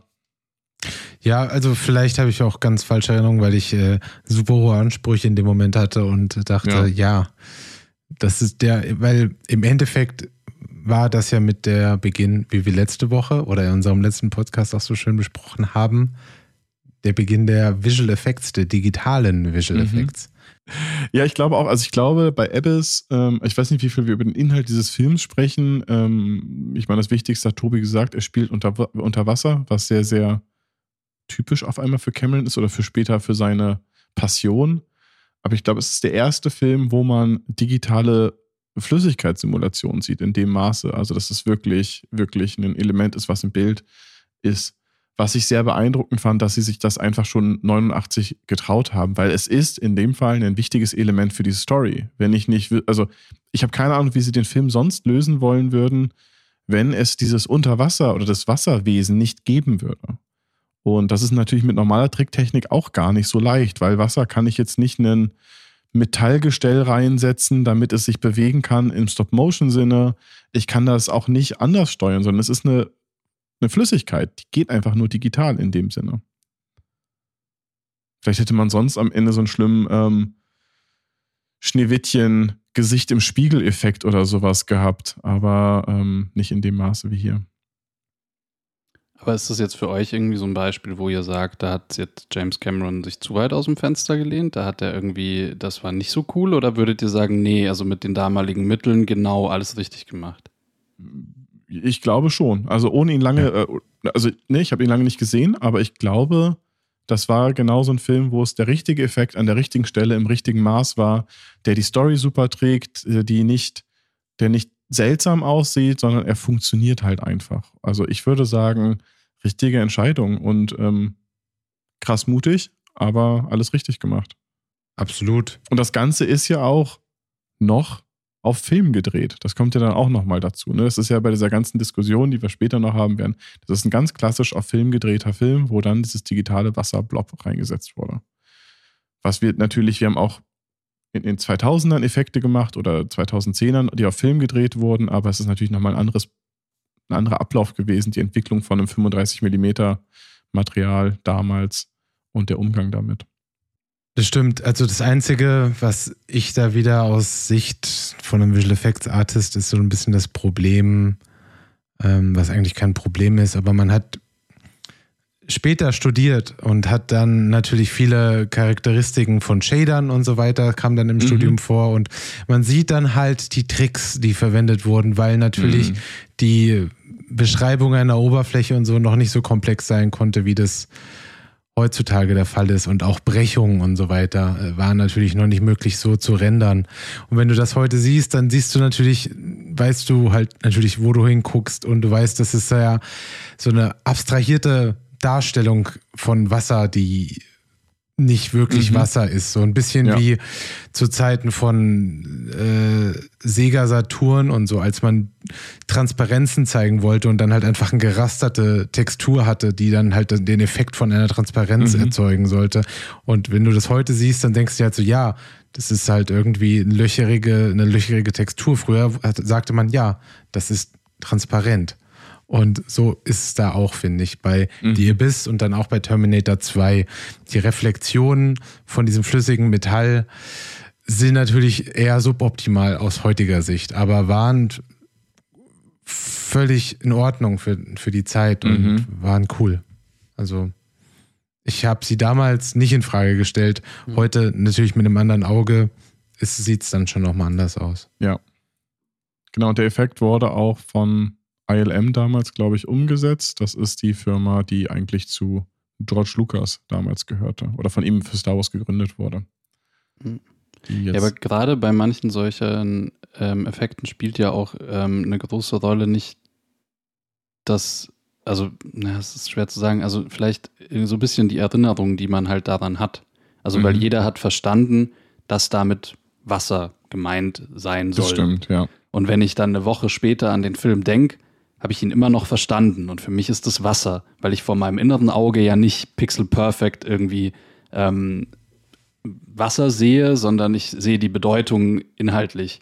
Ähm, mhm. Und, und ich glaube, das ist ja rübergekommen und damit hast du halt quasi dann schon gewonnen bei dem bei Abyss genauso wie beim äh, T1000 dann in Terminator 2, wo jeder versteht, okay, das ist flüssiges Metall, es ist, ist reflektiert und es ist irgendwie äh, flüssig. Mhm. Ähm, und, äh, und eben die Magie verliert es dann erst, wenn du dir das Bild nochmal anschaust und es wirklich analysierst. Aber das ist vielleicht ja auch so ein bisschen das, was bei James Cameron ja eben, weil wir ja vorhin gesagt haben, so, es geht ihm darum, um die Story. Und jeder hat gecheckt, ja. das ist Wasser und damit ist der Shot ja erfolgreich umgesetzt, auch mhm. wenn mhm. mit den damaligen Mitteln halt nicht mehr rauszuholen. Genau. Aber halt natürlich auch bestmöglich. Also, das ist ja. das Ding. Es ist nicht so, es reicht so, äh, sondern mhm. es war schon das Beste, was man bekommen konnte. So. Ja. ja. Terminator 2. Seid ihr damit quasi schon durch oder ich Ich habe nicht, hab nicht viel zu Terminator zu sagen, glaube ich. So hat sich ja. das nämlich auch angehört. Dass, äh, ich meine, er ist am Ende, am Ende reiht er sich halt ein in diese anderen Filme, ne, die mhm. alle handwirklich gut ist, sinnvolle Technik. Natürlich der Shot mit dem Gitter, der Shit, wo mhm. alle sich so gefragt haben, wie geht das denn? Wie konnte der da durchgehen und wie haben sie das gelöst? Also müssen wir gar nicht darüber diskutieren, dass das nicht einer der wichtigsten Meilensteine, Meilensteine von der, von der digitalen Effekten auch war. Weil ich glaube, dieser Übergang von Mensch zu Metall zu Mensch und dieses großartig. Also auch da, ich habe es lange nicht gesehen, aber es ist halt krass gewesen. Und ähm, ja, ich glaube, es hat nochmal einen anderen Grad von Realismus erzeugt. Und mhm. ich meine, ich war, als das rauskam, drei. Allein ja, das und eben auch nochmal in einer Zeit, in der man überall Film belichten musste. Ja, ja, ja. Ich habe, ich fand Terminator 2 wirklich großartig. Ich finde mich mhm. Terminator 2 und 1 so weit voneinander entfernt. Terminator 2 habe ich so oft gesehen und äh, ich weiß nicht, ich habe einfach nur die besten Erinnerungen an diesen Film. Das ähm, ist, für mich einfach einer der Actionfilme überhaupt. Und so, ich finde halt einfach, wenn irgendjemand sagt, es gibt keinen zweiten Teil, der besser ist als ein erster, dann ist man, nein, doch, Terminator 2, da gibt es gar keine Diskussion. Der Terminator ist so viel 2 besser. ist auch der eigentliche Terminator. Ja, also das absolut. ist, ja. Absolut. Und ich glaube auch einfach wieder so die Entscheidung dann irgendwie zu sagen, hey, wir machen Arnold Schwarzenegger, wir holen den wieder. So, der ist eigentlich, wurde der vernichtet in Terminator 1. So, mhm. wir holen den wieder und wir machen ihn zum Guten. So, beste Entscheidung ever, weil er natürlich gesehen hat, ähm, wie beliebt der halt auch einfach ist. Ähm, Voll, ja. Und, ähm, und man hat den halt einfach hart gefeiert. So in dem Moment, wenn du den Film das erste Mal siehst, du bist so, yes, irgendwie Arnold Schwarzenegger ist wieder da und jetzt ist er halt der Gute. Voll ja. cool. Und ähm, ich glaube, der hat halt einfach auch eben alles, was Terminator 1 gemacht hat, äh, doppelt und dreifach gemacht. Also es gibt halt mehr Arnold Schwarzenegger mit Sprechrolle. ähm, und es gibt ähm, mehr Ter Terminatoren so. Es gibt eben krassere Terminatoren mit dem T1000, mhm. eben so einen coolen visuellen Effekt, den man vorher auch so noch nicht gesehen hat. Es gibt eben auch diese, diese, diesen Blick in die Zukunft mit, mit eben mehr Terminators so. Also die Techniken, die im ersten Teil angewandt wurden, wurden einfach besser gemacht und mehr verwendet. Und damit ist es halt einfach ein cooler Film. Also ein Film, wo mehr wirklich mehr ist. Total. Also ich meine, auch die Actionsequenzen sind einfach so gut, sind halt einfach so gut inszeniert und dann hast du, dann hat er natürlich auch noch was verstanden, was sehr wichtig für den Film ist. Junge Jungs, also Teenager, stehen ja. auf den Terminator und finden den cool.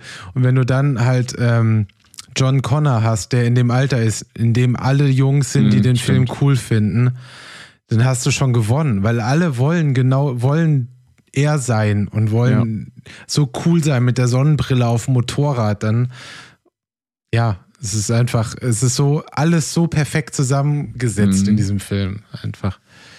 Ich bin begeistert, immer noch. Ich finde den toll. toll, ich weiß, wer auf dem Podcast-Cover der Terminator sein wird. Oder ich dachte John, John Connor auf dem Motorrad. Ich sagen, ja, du kannst doch John Connor auf dem Motorrad sein. Ich guck mal. Gut. Ähm, weiter? Von meiner weiter. Seite aus, ja, ja, gut. Wir müssen ja auch Dennis, irgendwann mal fertig werden. Ja, ich wollte gerade sagen, wir, wir, kommen erst noch in die spannenden Teile eigentlich. Echt? Ähm, nicht?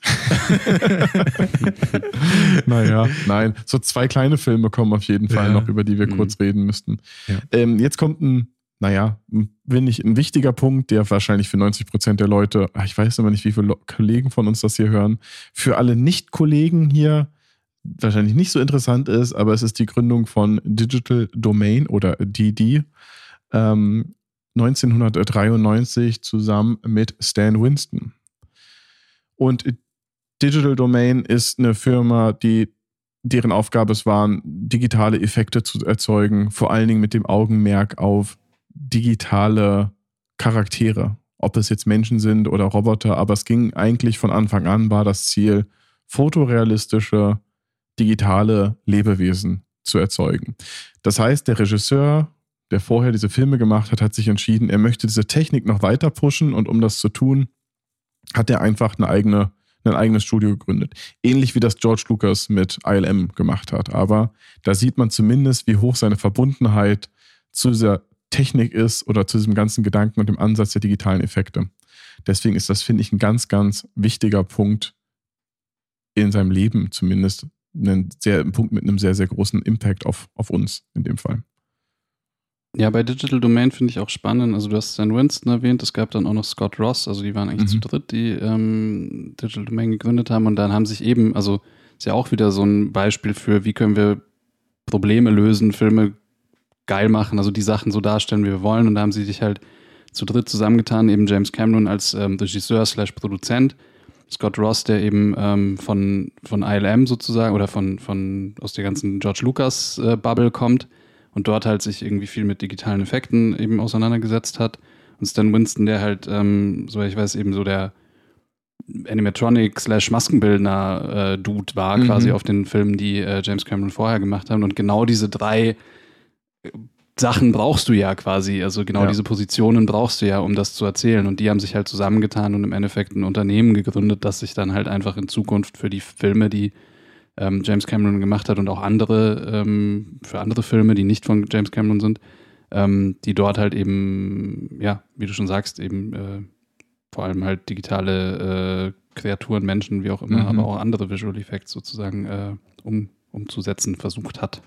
Side Note für die ganzen Geeks unter uns. Ähm, die haben ja dort auch als Inhouse-Tool erstmal eben äh, Nuke erfunden, was ja einfach heute das Compositing-Tool ja, ja, schlechthin ist. Dass ja. dann irgendwann hat sich das halt abgespalten, dass sie quasi ähm, eine eigene Firma dann äh, quasi äh, hatten, Software, die ja. Software, genau, die, die sich dann nur um Nuke kümmert, aber es ist halt der Industriestandard, so der daherkommt, so für Compositing.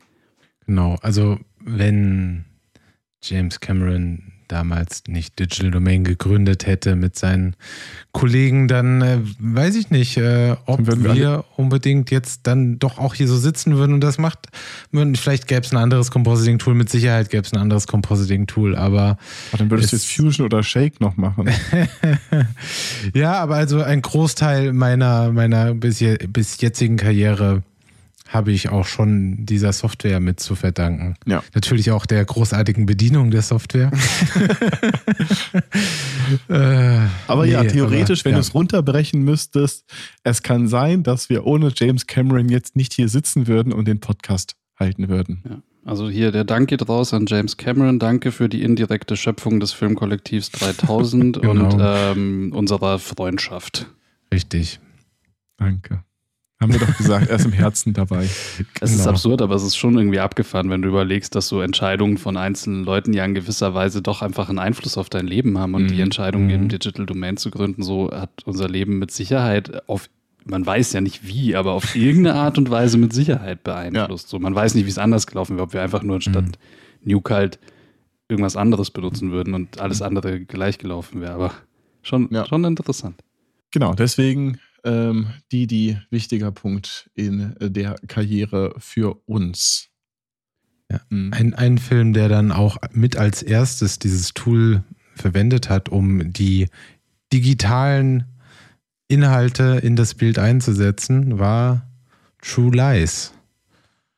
Äh, interessanterweise würde ich sagen, für James Cameron eigentlich eher so ein kleiner Film, so, also mhm. ist jetzt nicht so der Film, der so krass hängen bleibt als James Cameron-Film, sondern es ist halt True Lies. Es ist so ein Film, der das stimmt, ja. mehr so für sich steht, aber für mich ein totaler 90er Jahre Action-Blockbuster-Film einfach. Mhm. So waren für mich die 90er einfach. So war Kino in den 90ern. Mhm. Total, also der ist ja auch so ähnlich ähm, eben wie Last Action Hero kam ja zu der Zeit raus und irgendwie Kindergartenkopf. Ich glaube, der Cast ist sogar ähnlich wie Kindergartenkopf, ne? Zumindest Arnold Schwarzenegger. Hm. Ich weiß gar nicht, wer beim Kindergarten. Nee, war da nicht noch? Die ist nicht seine Frau auch die. Na, ist auch Jamie Lee Curtis? Nee. Jamie Lee Curtis war die nicht auch in Kindergarten? Ach, vielleicht. Hat nicht mitgespielt? Doch, der, die, die hat doch die. Ja, nee, nee, nee, da verwechsel ich wahrscheinlich irgendwas. Ist ja gar nicht schlimm. Nein. True Lies ist auf jeden Fall ein sehr ehrlicher Actionfilm. Mhm. Der auch wieder, um nochmal den Kreis zu schließen, weil wir sind jetzt an dem Punkt, wo wir uns selber referenzieren können. Episode 13 Hollywood Remakes einmal anhören. Ich weiß gar nicht, ob wir über True Lies groß gesprochen haben. Ich glaube nicht, weil nee. True Lies ist halt auch ein Remake von La Total, einem französischen Film. Und ich glaube, in dem Fall war es so, dass Schwarzenegger zu Cameron gesagt hat, mega geiler Film, lass den mal machen. Und so entstand das. Ja, und ich meine, keine Ahnung, Schwarzenegger halt irgendwie auch ganz cool wieder eingesetzt, so, weil ähm, der Mai hat ja auch irgendwie gelernt, dann äh, in andere Rollen zu schlüpfen und ähm, Schauspielern? ja, schon, aber irgendwie ist ja auch komplett anders so als jetzt eben in Terminator ähm, beispielsweise, so weil es ja irgendwie True Lies ist ja auch irgendwie in gewisser Weise eine, eine Action-Komödie. Mhm. Und ähm, ist halt dann genauso irgendwie eher in diesen, eben in diesen Rollen wie Last Action Hero auch irgendwie äh, oder Kindergartenkopf. Also find, deswegen habe ich die auch genannt, weil ich finde, das ist so ein ähnlicher Vibe halt irgendwie mit Arnold Schwarzenegger in so einer Art Actionkomödie einfach, ja. Vielleicht auch so die Zeit von, ähm, was du meintest, die Filme waren halt damals so, also auch so die, ähm, na, wie heißt es nochmal hier mit, mit Mel Gibson, kam doch auch diese äh, Lethal Weapon, so ähnliches mhm. Zeug. Actionkomödien halt. Ja, immer so ein bisschen mit dem Augenzwinkern. Ja. Ähm, ja, aber natürlich trotzdem zünftig brutal. Mit vielen ja. Explosionen. Mhm. Ja.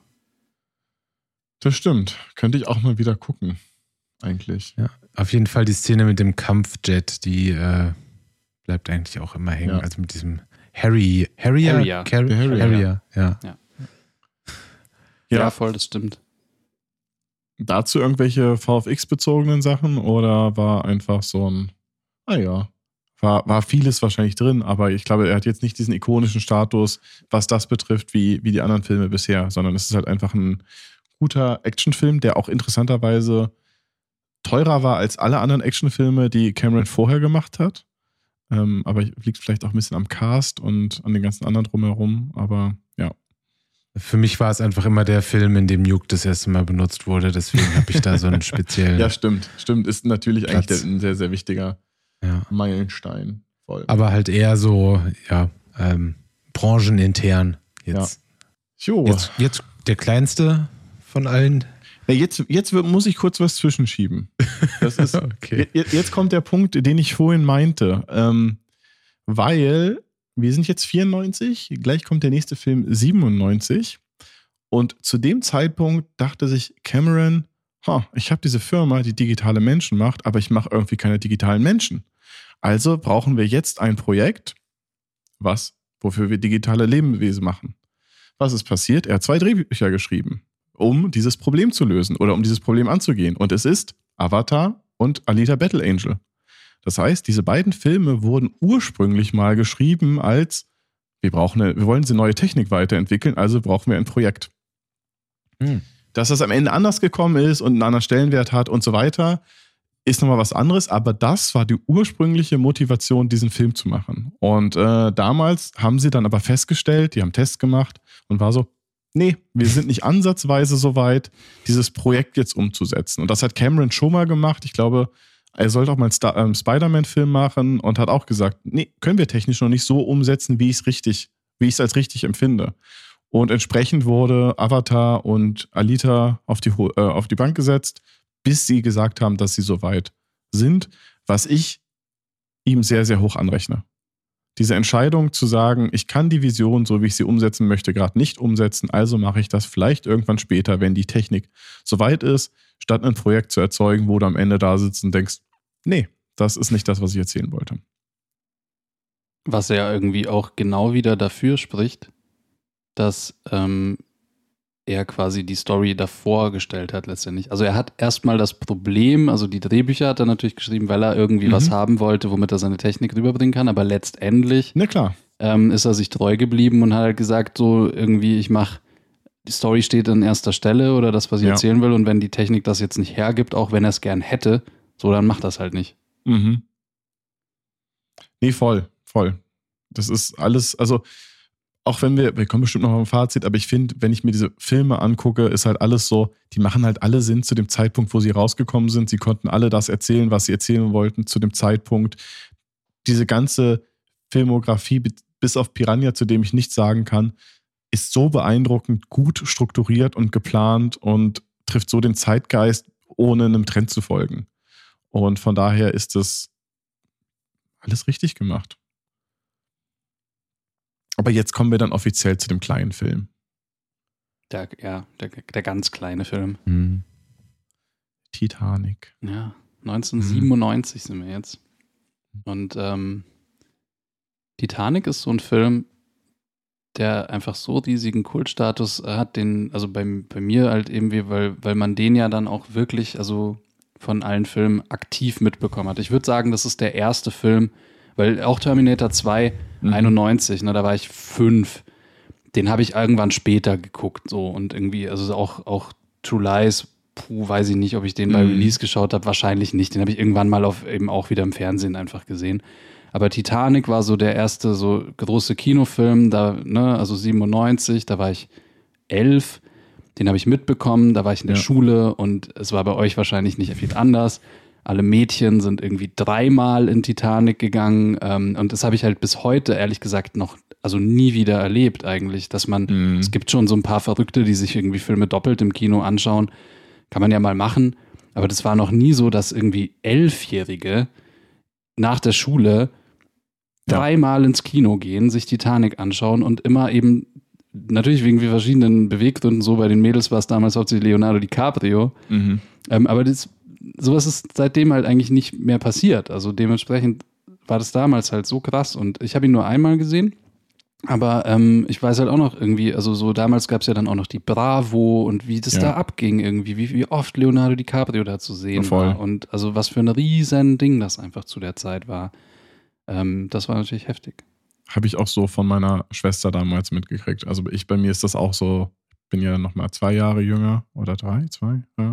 Ähm, aber ich habe es über meine Schwester mitgekriegt, die vier Jahre älter ist als ich, wie sie dann in diesen Film gerannt ist und auf einmal dieses Zimmer voll war mit Titanic-Postern und Leo-Postern und so weiter. Und auf einmal war das irgendwie da und ah, das ist das Beste, was es jemals gab. Und ich saß da und ich musste in dem Alter als rebellischer kleiner Junge das natürlich doof finden, weil das war so mit Knutschen und, und so schnulzig und sowas. Das ist ja gar nichts. Ähm, ich habe den Film natürlich trotzdem irgendwann gesehen. Und, ähm, aber ja, das war ein krasses Phänomen damals.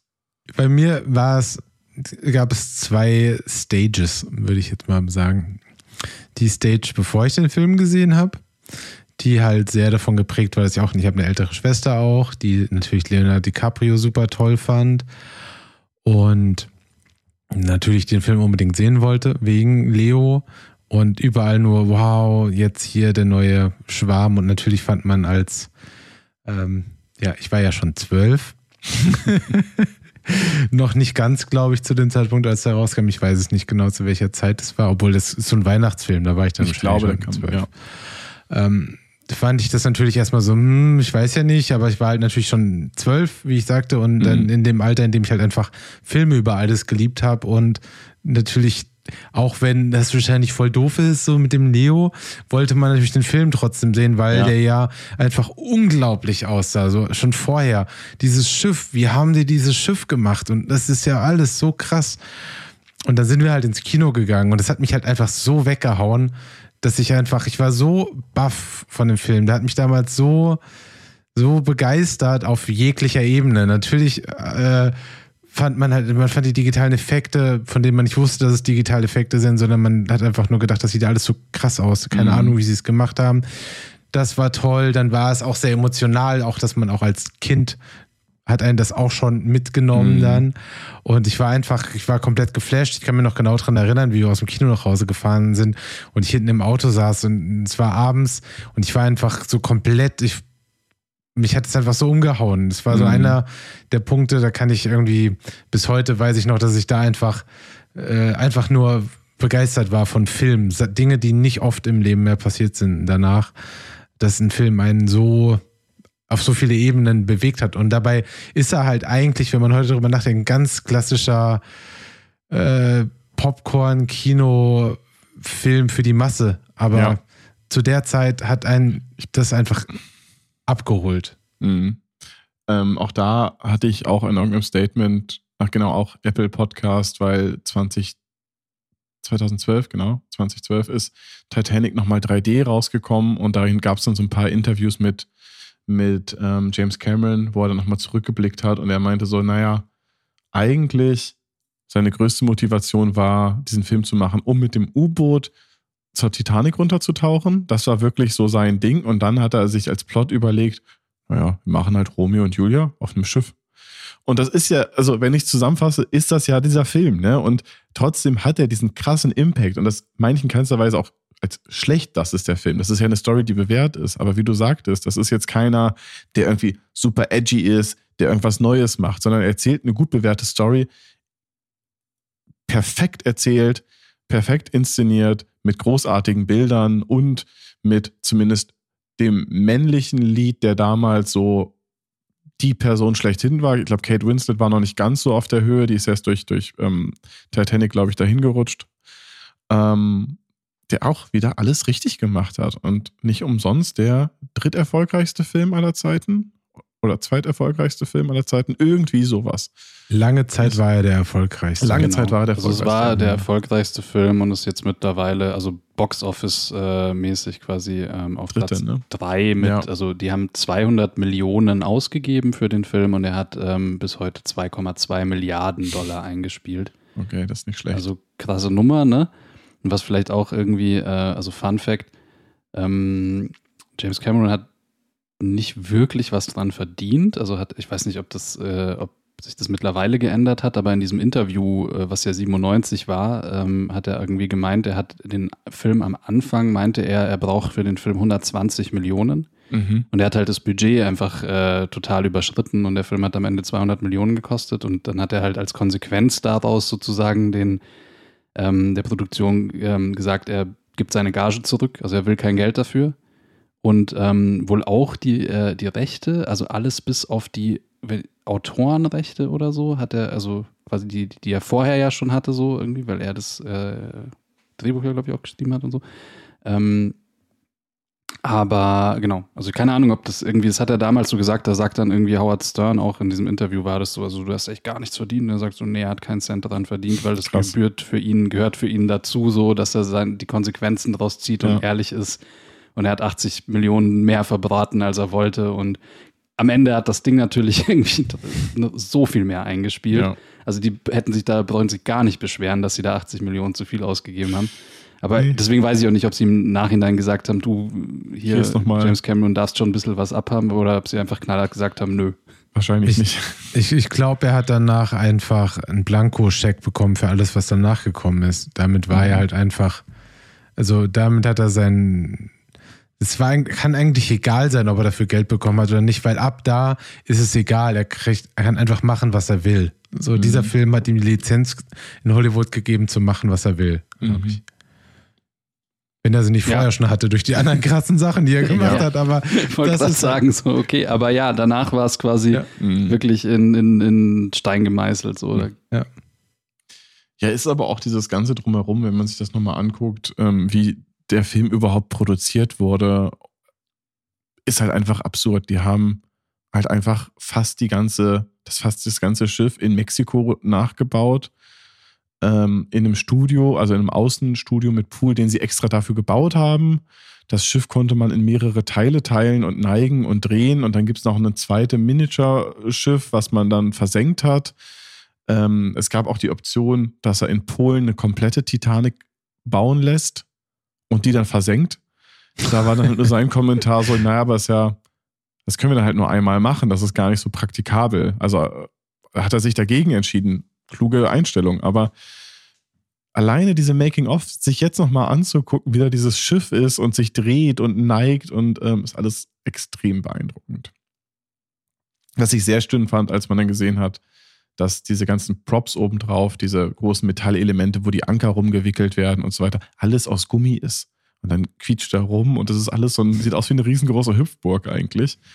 Und ähm, die Stunt-Leute, damit es aussieht, als das Schiff ganz doll geneigt ist, an ihren Warnwesten oder an ihren Schwimmwesten unten Rollen dran hatten.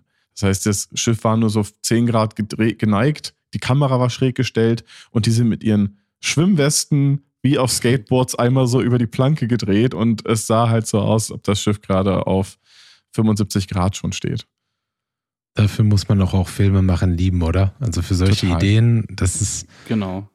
Einfach voll geil, einfach so hart zu schummeln, was geht, einfach nur, ja. um das natürlich rüberzubringen, was du willst. Aber das ist doch genau super. Ja. Und trotzdem ist auch in dem Film sehr, sehr viele digitale Effekte, aber die dann auch nur wieder unterstützend gemacht werden. Also es gibt mhm. ganz viele, ganz viele Plates, die gedreht wurden, also Schauspieler vor Grün Und dann wurde unten eine, eine Miniaturaufnahme reingesetzt mit dem Compositing, also ganz normale VFX-Arbeit. Es gibt aber auch animierte Menschen, die über die Reling fallen und gegen diese ganzen Elemente knallen. Das wurde ganz normal 3D animiert und simuliert und dann eingesetzt und so weiter. Also es wurde, es ist die perfekte Mischung aus, das kann ich über die Kamera faken, das kann ich durch Rollen an Kostümen, also durch praktische Special Effects lösen. Und hierfür, hierfür brauche ich jetzt noch die ähm, digitalen Visual Effects, um das Ganze noch beeindruckender zu machen. Und das hat er in dem Film einfach großartig verstanden. Und ich würde ihn gerne nochmal gucken. Aber ich glaube, damals ist das auch keinem aufgefallen. Nee, also ja, mir nicht. Hat für den Film ja auch äh, dann letztendlich ähm, hat der Film ja auch einen Visual Effects Oscar bekommen. Ja. Also und noch tausend andere Oscars, aber ja. den halt auch. Voll, ja. Ähm, und ich glaube, es ist auch das erste Projekt, wo, wo es eine Motion Control, nee, wo Motion Capture genutzt wird, nicht Motion Control, sondern Motion Capture für genau solche Matrosen und rumlaufende Menschen. Das war der, einer der ersten Filme, wo sie MoCap im großen Maße genutzt haben, also Menschen mit Anzügen, die Bewegungen gemacht haben, die dann wiederum auf digitale Menschen übertragen werden. Ähm, das taucht auf, jede Menge digitale Effekte, aber auch jede Menge praktische Special Effects. Von daher glaube ich auch ein wichtiger Meilenstein vor allen Dingen ein Projekt von dem Scale, was so gut aussah. Was auch schon sehr viele Jahre alt ist eigentlich. Ich habe Hm. den, glaube ich, das letzte Mal auf einer VHS-Kassette gesehen. Nächste Zitat von oder nächste Aussage von Cameron. Danke für, den, für die Überleitung. Aber ähm, ich glaube, Cameron, Cameron sagte, wenn Filme sterben, kommen sie in die Hölle und die Hölle sind VHS. Einfach weil er riesengroßer Kinovertreter ist und sagt, ein Film muss im Kino gesehen werden, in der großen Leinwand, so wie sich der Regisseur das vorgestellt hat. Von daher, vielleicht ist das auch der Grund, dass es die Dinger nicht auf Streaming-Anbietern gibt. Vielleicht hat er irgendwie gesagt, ne, nie wieder. Hm. Jetzt habe ich schon richtig Lust auf Kino mal wieder, muss ich, Ich ganz auch. ehrlich Ich sagen. habe auch voll Bock. Ich habe Ich wollte wollt unbedingt jetzt noch hier Black Panther gucken, den neuen, den habe ich noch nicht gesehen und dann jetzt eh halt Avatar, ne? ja, Also, aber ist ja Avatar nicht ist die erste Woche ausgebucht hier im IMAX. Schon seit zwei Wochen. Zum Glück wohne ich am Land. Ja, da kommt der gar nicht. ja, ähm, lasset uns weiterspringen, weil die Zeit rennt. Es ist, wird, es wird keine 10-Stunden-Folge, aber Hm. Ist immer schon wieder an einem Punkt, an dem ich Dateien auf meinen Computer später ziehe und die dann anders sortiert sind, weil das Datum bei mir immer in der Datei mit drin ist und dann gibt es einen Datumssprung, oh weil wir so spät aufnehmen. so spät. Nach Geisterstunde. Oh Gott. Oh, warte, das ist ja, war das Absicht? Auf jeden. Fall. Ähm, der nächste Film der auf unserer Liste ist nämlich Ghosts of the Abyss, ähm, was ja so eine Art Dokumentarfilm ist im Ja. Endeffekt über ein Schiffswrack. Ähm, und das ist auch lustig, weil tatsächlich irgendwie für James Cameron in gewisser Weise macht er da so eine Regiepause. Also zwischen Titanic 97 und ähm, Avatar 2009 kommen halt keine ähm, nennenswerten oder ich glaube insgesamt keine ähm, Spielfilme von ihm raus. Mhm. Ähm, Also und es gibt halt ein paar. Dokumentarfilme, also noch mehr Dokumentarfilme, vor allem zu dem Thema Unterwasser, ähm, die er, soweit ich weiß, mitproduziert hat. Also auch über irgendwie das Wrack der Titanic oder so. Mhm. Ähm, er hat ja dann, kennt man ja auch, irgendwie hat er dann sein eigenes kleines U-Boot, mit dem er irgendwie viel unterwegs ist ähm, und lauter interessante ja. Dinge herausfindet. Und er hat auch seine eigene South Park-Folge gekriegt mit seinem kleinen Unterseeboot. Eine wichtige Anmerkung dazu. Die, äh, ja, stimmt. Vor allem ist die, also die muss man sich auch auf jeden Fall anschauen. Die ist total super. Die findet James Cameron nicht so toll, aber ansonsten ist die super. Ähm, ja, und Ghost of the Abyss ist im Endeffekt ähm, ja so ein Dokumentarfilm halt, ne, über Mhm. ein Boot und Tauchen. Wenn ich das jetzt richtig verstanden habe, oder korrigiert mich, wenn ich da falsch liege. Ich bin mir ja nicht sicher, ob ich ihn gesehen habe. Ich habe einen Film über Tauchen und bei der Titanic in einem IMAX-Kino gesehen damals. Und ich habe versucht, es zu googeln, aber das Internet reicht nicht weit genug zurück, um mir da Informationen zu geben. Also es ist ein IMAX gedrehter 3D-Film, der erste 3D-Film von Disney Mhm. über ähm, das Tauchen, aber ich gucke gerade, es ist, glaube ich, nicht. Doch, So, er taucht, ja, ab. Und schaut, es sind Und später Aufnahmen. taucht er auf. Beschreibst du jetzt gerade den Trailer? Naja, es sind Aufnahmen der? Titanic halt. Ja, ne, genau. Er filmt, ich glaube auch, er, filmt, er fährt runter zur Titanic. Ja. Ähm, Ja, genau. Also ich habe einen Film gesehen, in dem all genau das passiert. Ich kann nur nicht mit Sicherheit sagen, dass es dieser Film war.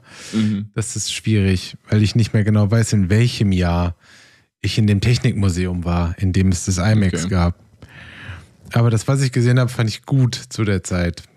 Ja. Ich habe ihn leider nicht gesehen, von daher kann ich nichts dazu sagen. Ich, wahrscheinlich ist er beeindruckend, das auf IMAX gedreht von jemandem, der hohen Wert auf Bild legt. Ähm, ja, aber ich habe ihn leider Genau, nicht gesehen. also ich glaube, das Interessante hier ist auch einfach so die Tatsache, dass ähm, im, ja, James Cameron natürlich seinen eigenen Stempel draufsetzt. Das heißt, er eben, wenn er es macht, dann halt gescheit irgendwie mit, also eben einer anständigen Kamera, um das Ganze halt eben auch auf dem großen Screen zu sehen. Ähm, weil ich meine, Dokumentarfilme über die Titanic gab es davor auch schon. Ähm, aber IMAX ist halt nochmal eine ganz andere Erfahrung. Ne? Ja, aber apropos andere Erfahrungen, gehen wir zum eigentlich letzten großen Film, den er gemacht hat, 2009. Ja. Und Ja. da ähm, Avatar. Avatar, Hui. blaue Menschen, blaue Lebewesen. Navi. Und Platz 1 der, der Box-Office-Liste. Der Ja. All-Time-Liste der am meisten mit 2,9 Milliarden eingespielten Dollar. Mhm. Dazwischen ist, glaube ich, nur Avatar, äh, nee, ist nicht Avatar Endgame. Avengers. Es, äh, Äh, Avengers einer der Endgame. Avengers-Filme irgendwie, Ja, ich weiß nicht, End, welcher Endgame jetzt ist irgendwie. dazwischen. ja. Ja, Avatar, äh, auch eben äh, super spannendes Ding so, weil, ähm, wie wir ja schon gesagt haben, ähm, er hatte ja vor, im Endeffekt ähm, diese Technik anzuwenden und äh, 2009 war es dann soweit. Er dachte sich, äh, es ist jetzt soweit, irgendwie die Technik ist reif. Ähm, und was da halt auch natürlich noch ein Riesending ist, also es gibt ja im Endeffekt ähm, zwei große, große technische Errungenschaften oder Neuerungen. Das ist einmal natürlich, ähm, dass man halt also viel Motion Capturing gemacht hat, dass man Menschen, Schauspieler digital äh, quasi ein, gecaptured hat, um sie dann auf äh, computergenerierte Charaktere ähm, also zu übertragen. Und ähm, das andere ist halt Stereoskopie. Ähm, also dieses, äh, was, was viele von uns, also oder viele, viele Leute einfach als 3D kennen im Kino. Ähm, also dass man mit einer 3D-Brille im Endeffekt ähm, den, ähm, den, den Film halt im Kino eben dreidimensional sieht. Und das war, also Avatar hat halt diese Technik äh, total gepusht. So irgendwie zu der Zeit kamen dann plötzlich ganz, ganz viele Filme ähm, in 3D raus. Und ähm, eben mit unter der bekannteste ist halt natürlich Avatar. Genau. Avatar war auch einer der ersten, der stereoskopisch gedreht wurde, wo es keine Konvertierung gab oder, also bei Animationsfilmen gab es das schon, aber viele andere Filme wurden zweidimensional gedreht und dann konvertiert, was nie gut aussieht. Eben, der Grund, warum dieser Film so funktioniert hat und dann mit diesem ganzen stereoskopischen Trend äh, losgetreten hat, ist ja, weil er halt einfach komplett am Computer generiert wurde und deswegen halt mit virtuellen Kameras auch gedreht werden Mhm. konnte, also gibt- gerendert. Ich meine, es gibt Es- ein paar ja. richtige Einstellungen, aber Genau, aber Ja. die sind, finde ich, schon fast zu vernachlässigen. total. Die sind natürlich auch so gut wie möglich gedreht, aber diese Artefakte durch das echte Drehen fallen natürlich weg, wenn du es renderst an einem Computer, Mhm. weil du perfekte Kameras haben kannst, Mhm. ohne Reflexionen und so weiter. Und das hat es natürlich sehr viel beeindruckender und besser gemacht als alles, was dann danach passiert ist, was dann auch wieder schockierend war Mhm. für viele Zuschauer im Mhm. Kino, die dann danach 3D-Filme gesehen haben und die sahen halt alle lange nicht so gut aus. Ja. Und ja. Ja. Da ist vielleicht auch interessant, also nur so irgendwie als, als ähm, kurzer Einwurf, ähm, weil Daniel vorher über Konverti Konvertieren gesprochen hat. Also im Prinzip, der Mensch sieht mit zwei Augen und es gibt halt eben diese diese Technik, damit man ähm, eben diese 3D-Inhalte sehen kann, muss man dann auch mit zwei Kameras drehen, ähm, damit du für jedes Auge ein, ein Bild hast. Und das wird dann wieder so zusammengesetzt ähm, und über eine Brille im Kino getrennt, dass du quasi, ähm, wenn du auf die Kinoleinwand guckst, das eine Auge und das andere Auge eben unterschiedliche Bilder sehen, so wie es in echt ja auch wäre. Und beim Konvertieren wird das eben nicht mit zwei Kameras gedreht, da werden dann ähm, wird nur mit einer Kamera gedreht und dann werden die, ähm, die, die, die, Schauspieler beispielsweise ausgeschnitten und so ein bisschen verschoben, dass du halt eine Perspektive künstlich generierst, eine andere. Und das ist halt genau das, also das merkt man halt schnell, diesen Unterschied. Also sprechen auch viele von so einer Pappaufsteller-Optik. Ähm, und ähm, das war halt also das Bahnbrechende natürlich irgendwie dann auch viel mehr, auch so diese Kameras mhm. zu benutzen. Und wie, wie Tobi schon sagte, in 3D kannst du aber natürlich dieses zweite Auge ähm, perfekt generieren, mhm. so natürlich. Und ähm, James Cameron hat da eben auch gemeint, also der ist ja, also, ne, wie wir schon gesagt haben, er ist ja ein großer Fan, er sagt, irgendwie Film muss man im Kino anschauen. Und genau so hat er auch in einem Interview gesagt, ähm, der Mensch sieht mit zwei Augen, Filme muss man in 3D sehen. So. Das ist also tatsächlich auch ein, ein Statement, ähm, das er gebracht hat, weshalb er auch seitdem einfach knallhart an dieser Technik, stereoskopisch zu drehen, ähm, festhält. Mhm. Ist aber auch für mich einer der wenigen Filme, wo es wirklich, wirklich gut funktioniert hat und wo ich reingegangen bin und ähm, es mich vom Anfang an abgeholt hat. Also die erste Sequenz, wo dann diese Menschen aus diesen Kapseln rausschweben, ich weiß nicht, ob es das erste ist, aber relativ früh im Film, da saß ich da und war halt mega, mega beeindruckt und ähm, hab selbst dachte so, wenn ich jetzt noch diese Schärfe verstellen könnte, wenn ich jetzt steuern kann, was ich scharf sehe und es hat sich auf einmal natürlich angefühlt. So, es war wirklich da sitzen und diesen Film gucken und ähm, das war schon krass. Das war das auch. War halt was ich, äh, das war auch in, vom, vom, ich meine, das ist 2009. Das war dann auch schon eine Zeit, da habe ich den Quatsch schon studiert. Wir hatten schon mehr Kontakt dazu. Man kannte diese Technik schon mehr. Man wusste schon, was passiert. Und ich glaube, man hatte eine andere Wahrnehmung zu alle, im Gegensatz zu allem, was davor kam. Also von 1997 zu 2009 ist halt sehr, sehr viel passiert. Von Titanic bis zu Avatar. Es war halt so eine interessante neue Stufe einfach, so ein bisschen wie eben wie, wie jetzt vor ein paar Jahren eben Virtual Production und ähm, äh, äh nicht Virtual Production, Entschuldigung, ich meine äh, VR, also diese mhm. VR-Headsets, wo man dann selber auch noch rumgucken kann.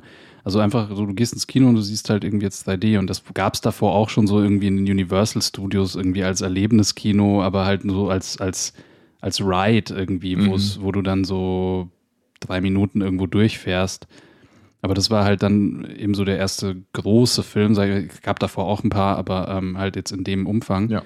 Ähm, der, der auch so viel Exposure hatte, ähm, das, was man halt einfach cool fand. Und jetzt über die Jahre hinweg ähm, ist man ja auch immer kritischer geworden, gerade was Stereoskopie und dieses ganze 3D angeht, ähm, weil es ja dann irgendwie so ein, so ein Ding wurde, was man zu so einem Film einfach mitreicht. Also so jeder Film und das, also mittlerweile wird ja auch, weil der Aufwand so riesig ist, nur in ganz wenigen Ausnahmefällen noch mit zwei Kameras gedreht, sondern mhm. die ganzen Filme werden eigentlich im, immer konvertiert. Und man reicht das im Endeffekt so mit, weil die Filme mittlerweile zu konvertieren ist relativ günstig. Du kannst aber immer irgendwie drei Euro auf dein Kinoticket draufschlagen. Ja.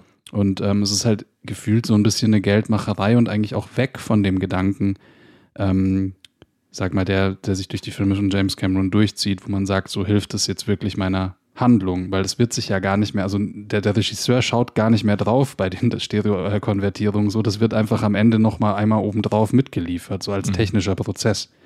Also da gibt es überhaupt kein Storytelling ja. in der Tiefe mehr und das hast du in Avatar ja schon, ja. weil du schon sagst, so mit Schärfeverschiebung, so das ähm, gibt ja diese Szene, wo diese Partikel in der Luft schweben und irgendwie so ganz groß vorne sind und dann ändert sich die Schärfe und du siehst das Gesicht von dem Schauspieler und so. Das sind ja wirklich irgendwie storyrelevante ja. Entscheidungen, die da halt mit in diese Stereoskopie eingebaut worden sind. Ja, das stimmt. Ähm, aber neben dem Stereo, ich meine, wir haben schon kurz drüber gesprochen, Avatar ist halt am Ende ein halber Animationsfilm oder vielleicht sogar mehr als ein halber. Und so wie Avatar 2 aussieht, ist das 100% Animationsfilm. Was aber spannend ist, ähm, du hast vorhin von, von ähm, Motion Capturing gesprochen. Bei Avatar haben sie immer schon von Performance Capture oder teilweise auch von Emotion Capture gesprochen, ähm, weil sie nicht nur Körpersprache, sondern wirklich das ganze Gesicht gefilmt haben. Ne? Also die hatten Gesicht, die hatten Rigs, damit das, die Gesichtsanimation komplett übertragen wird, die Körper, ähm, die Bewegungen und so weiter. Und so wurde der Film auch gedreht, was ich sehr, sehr spannend finde, weil das sehr nah wieder zurück zu diesem ganzen Virtual Production 3D-Workflow geht. Ähm, die haben halt alles einfach in Anzügen gedreht. Am Ende, Cameron ist, glaube ich, oder der DOP ist mit einer Kamera rumgelaufen, um zu schauen, wie sieht es denn durch eine Kamera aus.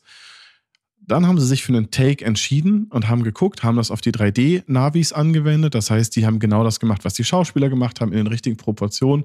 Sie hatten eine Referenzkamera, aber konnten sich entscheiden, der Take ist der beste. Und damit es richtig gut funktioniert, haben sie den Take mehrfach angeguckt und konnten immer wieder mit einer virtuellen Kamera schauen, wie können wir das am besten inszenieren. Was für diesen Drehprozess mit den Schauspielern voll grün heißt, die können für eine Kamera spielen, aber du musst jetzt keine Gedanken machen, nehme ich eine 30 mm Linse, eine 100 mm Linse, oh nein, jetzt saß die Schärfe nicht, ich habe nicht den richtigen ähm, Ausschnitt gefunden, die Bildkomposition passt nicht und so weiter. Und durch diesen Workflow ging es in Schritt 1 darum, die Emotion und die Performance der Schauspieler zu nehmen und danach sich zu überlegen, wie kann ich das am allerbesten inszenieren. Was als Regisseur natürlich nochmal unendlich viel Freiheit heißt. Ich meine, du kannst natürlich auch noch nachträglich animieren, ne? aber dieser Gedanke, ich nutze das gerade nur, um die Performance zu machen, behandle es aber wie einen Dreh, finde ich in dem Fall extrem beeindruckend. Ja.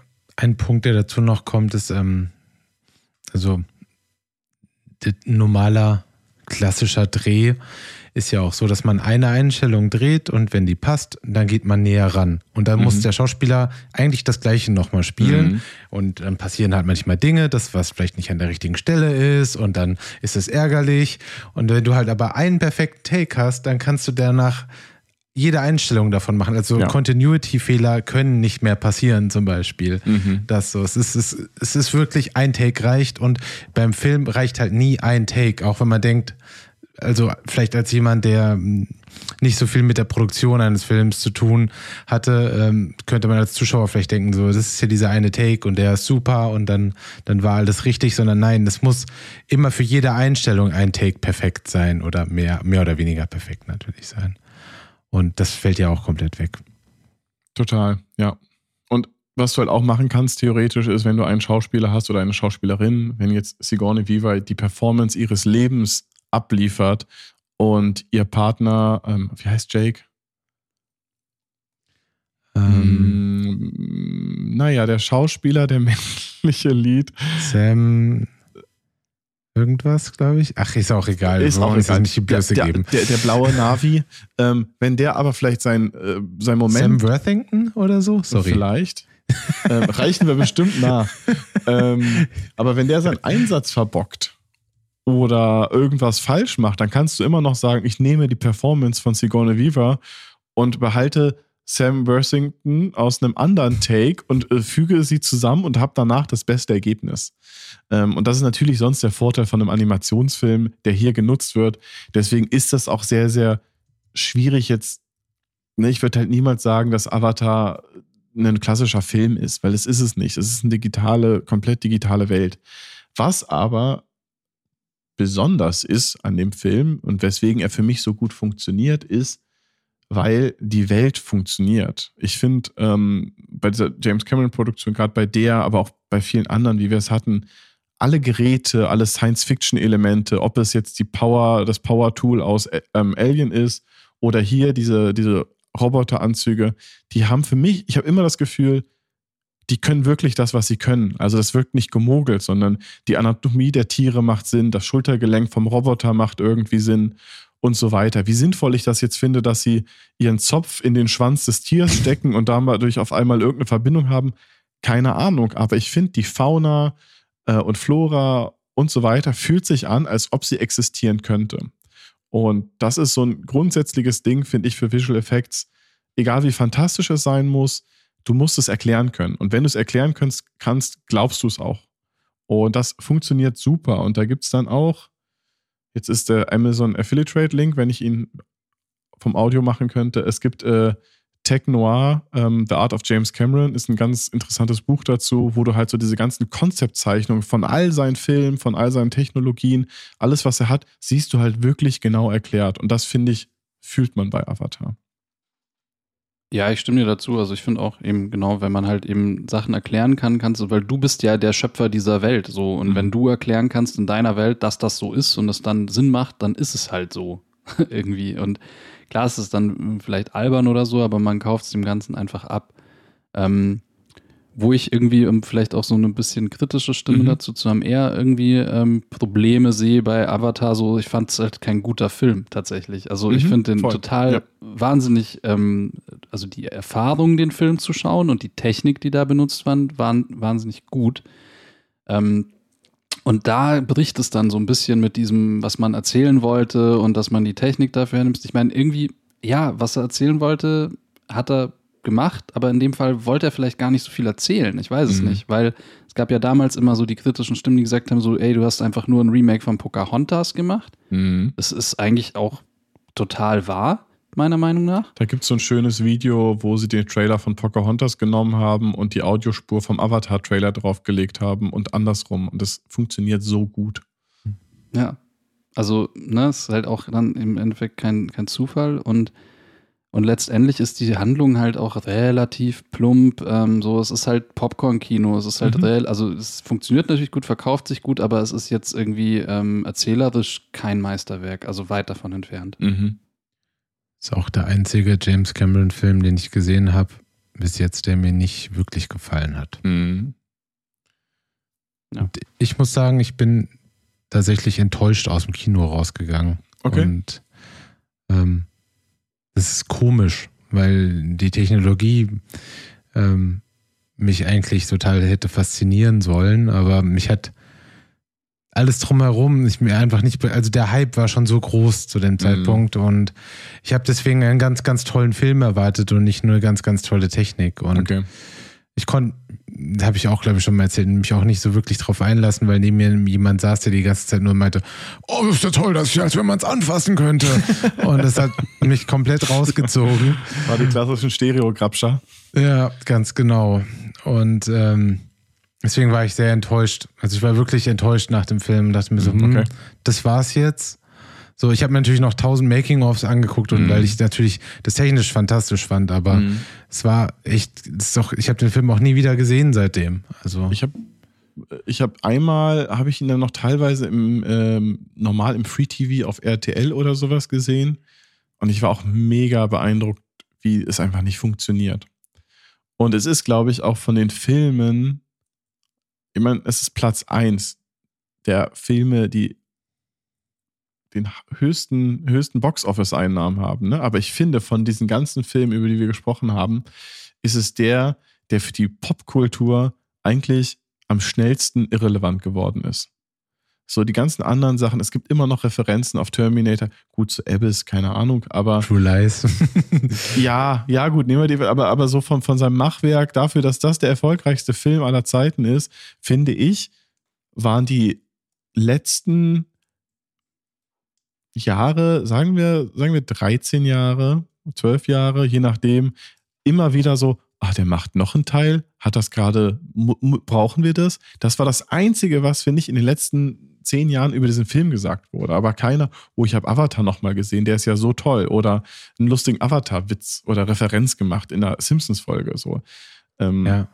Ja. Ich wollte ich es gerade sagen, so, also wie oft eigentlich in, in Simpsons oder auch in solchen äh, Scary Movie-artigen Filmen mhm. halt immer wieder auf sowas wie Terminator oder Aliens oder Titanic angesprochen wurde. Wie oft Titanic, die zwei, die vorne am mhm. Schiff stehen, einfach wieder veräppelt wurde. Aber äh, Avatar kommt einfach nie irgendwo vor. Mhm. Ja, es war halt eine coole Technikpräsentation gefühlt irgendwie. Ja. Und also unter diesem kritischen Aspekt sehe ich auch so ein bisschen Avatar 2, ähm, weil, weil ich mir dann, also ich will den gerne sehen, mhm. aber ich dachte mir halt eben, auch wie du schon gesagt hast, jedes Mal so, wieso? So mhm. der erste Film hatte doch schon nichts zu sagen. Wieso will man da jetzt fünf von machen? Voll, ja. Ähm, das, das war so wirklich die erste Reaktion auf, auf diese, diese, damals, das äh, ist ja auch schon wieder irgendwie zehn Jahre her, als das bekannt gegeben wurde, dass es noch mhm. sehr, so viel mehr Filme gibt. Ähm, aber ja, weil die Technik irgendwie, die haben wir jetzt gesehen. So, die muss jetzt, also Stereoskopie gibt es jetzt. Was ja. ist jetzt da neu? Was kann jetzt kommen? Also ich meine, was ich bisher an Stimmen gehört habe, war halt immer, er sieht beeindruckend gut aus, der zweite Teil. Also wir haben ihn nicht gesehen, ich will da jetzt nicht groß sagen und ich finde auch die Trailer, so die Wassersimulationen, da sind so viele Sachen, wo ich denke, haben die sich jetzt doch Kostüme gebaut und das echt gedreht oder so? Also vieles sieht schon beeindruckend aus. Aber alle Stimmen, die ich bisher über den Film gehört habe, waren, der sieht großartig aus. Ich habe nicht gehört, es ist ein großartiger Film mit einer tollen Story oder, oder sonst was, sondern bisher war es immer dieses reine visuelle. Deswegen bin ich sehr, sehr auf nächste Woche gespannt, weil natürlich der Gedanke dahinter ähm, ist ja, Avatar ist so ein bisschen Camerons Erbe, aber eher in dem Sinne, dass er sich ja dadurch sehr viel für Naturschutz und ähm, die ganzen Themen, ähm, ja nicht nur Naturschutz, auch so, dass der Umgang mit indigenen Völkern und so weiter sehr extrem mit auseinandergesetzt hat und das fördern wollte und immer gedacht hat, naja, entweder ich mache jetzt normale Filme und dann kann ich und ich helfe denen irgendwie oder ich mache jetzt hier meine Legacy sind Filme, die thematisch sich damit auseinandersetzen und irgendwie es schaffen, Menschen dieses Bewusstsein zu geben, was eigentlich ein schöner Gedanke ist. Ich weiß nicht, ob das jetzt das Richtige ist, dafür fünf Actionfilme zu machen, die so viel kosten wie manche Länder in den letzten tausend Jahren wahrscheinlich nicht mal verdient haben an Geld, ob man nicht eine andere Variante hätte finden können, um das zu unterstützen. Aber die Motivation ist ja eigentlich eine schöne. So, und ich hoffe, dass der Film mehr ist als schöne Bilder, sondern irgendwie diese Message dann auch ein bisschen weniger plump als Avatar 1 rüberbringt. Also, was ich tatsächlich spannend finde, auch bei Avatar 2, und also hier ist jetzt noch ein Film, den können wir, also würde ich nicht überspringen, so da können wir gleich nochmal drüber reden, aber es macht ja irgendwie auch Sinn, jetzt mal äh, noch weiter über Avatar zu sprechen, wenn wir schon dabei sind. Ähm, der Film heißt ja ähm, The, The Way of Water, oder? War das so? Ja. Ja. Ist korrekt. Und ähm, ist ja natürlich auch wieder halt knallhart irgendwie James Camerons Thema, ne? Wasser. Mhm. Und ähm, da gibt es eben auch ein interessantes ähm, Interview dazu, wo James Cameron sich zu Aquaman äußert. Und ähm, der, also er sagt halt sehr politisch korrekt oder sehr gewählt, drückt er sich aus, so wie er, er hätte diesen Film nie machen können. Und ähm, dann denkt man erstmal so, okay, ist der zu krass oder was? Und dann fragt der, der Typ, der ihn interviewt, halt nochmal so nach und dann nimmt er diesen Film eigentlich irgendwie ein bisschen auseinander, weil er halt sagt, er findet es komplett albern, wie so abseits sämtlicher Physik irgendwie diese, also Aquaman und die ganzen Leute in dem Film mhm. so Highspeed-mäßig, als hätten die irgendwie so ein Düsentriebwerk äh, an ihren Füßen dran, immer durch, durchs Wasser halt heizen und er sich halt so viel eben auch durch seine ganzen ähm, mhm. Unterseefahrten und so weiter halt mit Physik von Wasser und, ähm, und, und, und ähm, der Realität im Endeffekt, wie sich Wasser verhält und wie Dinge sich unter Wasser verhalten, beschäftigt hat, dass das ihm halt unendlich wichtig ist. Und das finde ich irgendwie auch spannend, ähm, jetzt vielleicht in Avatar 2 zu sehen, wie diese Unterwasserszenen letztendlich mhm. gemacht worden sind. Also ob dann, also wie sich die Bewegungen, die Animation, wie sich halt alles einfach verhält, wie die Linse sich äh, quasi verhält. Äh, ist ja eine, eine, künstliche Linse dann im Endeffekt, aber ob es halt dann wirklich alles so ja. ähm, realistisch ist. Und das ist, glaube ich, so das Ding, woran er sich da halt misst, weil er einfach ein Wassergeek ist. Mhm. Eine kleine Visual Effects äh, Info Einschub Sache. James Cameron hat jetzt nicht mehr wirklich was mit Digital Domain zu tun und Stimmt. hat auch äh, die Avatar-Filme zum Beispiel sind hauptsächlich auch mit ähm, Veta, also Veta Digital, entstanden, mhm. die ja auch äh, sehr bekannt dafür sind, dass sie sehr gutes Performance Capture machen können, wie zum Beispiel bei den äh, Planet of the Apes, also bei mhm. den Affenfilmen. Die heißen ja nicht, die anderen heißen ja irgendwie War of the Planet. Ja. I don't know. Äh, jedenfalls Oder Gollum. hat er sich ja, genau. Also hat er sich da auch wieder die Leute gesucht, von denen er denkt, dass er, die ihm da am besten helfen können. Und ich glaube, er ist auch nach äh, Neuseeland gezogen und ähm, mhm. weil auch Neuseeland, also gerade, das passt, glaube ich, alles ziemlich gut, weil auch äh, die Bevölkerung von Neuseeland sehr naturverbunden ist und äh, das ja wirklich sein Hauptthema ist. Und ja, also ich glaube auch nicht, dass er unbedingt was Falsches mit seinem Leben da macht. Also mhm. ähm, wenn es eine Story wäre, die mich ein bisschen mehr interessiert, wäre ich, glaube ich, auch glücklich. Ja. Aber ähm, Da gibt es definitiv schlechtere Sachen, die man im Filmbereich oder auch überhaupt im zwischenmenschlichen oder überhaupt menschlichen Bereich machen kann mit seinem Geld. Das stimmt. Ja, bin ich, bin, bin sehr, sehr gespannt. Also auch gerade, was Veta da abliefert. Mhm. So als, mhm. als für die, für die Interessierten. Als Veta hat auch, was ich in dem Fall spannend finde, mit dem Facets-System, das ist so ihr System für Performance Capturing, haben sie auch schon den Tech-Oscar ähm, gekriegt und so weiter. Also die sind einfach hochspezialisiert auf diesem Bereich und entsprechend bin ich wirklich, wirklich neugierig, was sie in dem Fall abliefern. Ein Film, bei dem Veta und äh, Drehbuchautor James Cameron aber auch sehr gut abgeliefert haben, meiner Meinung nach, ist Alita Battle Angel, der mir sehr gut gefallen hat. Ein Film, den ich sehr mag und ich mich auch über einen zweiten Teil freuen würde. Genau ja, also mir geht's genauso. Ich fand den Film total super, ähm, weil ich halt tatsächlich auch einfach Riesenfan äh, von Alita Battle Angel bin. Also einfach der, also es ist so ein Kindheitsding bei mir tatsächlich auch, dass ich halt, ähm, also das Ganze basiert auf ähm, einem äh, japanischen Manga, der zwischen 1990 und 95 ähm, rausgekommen ist.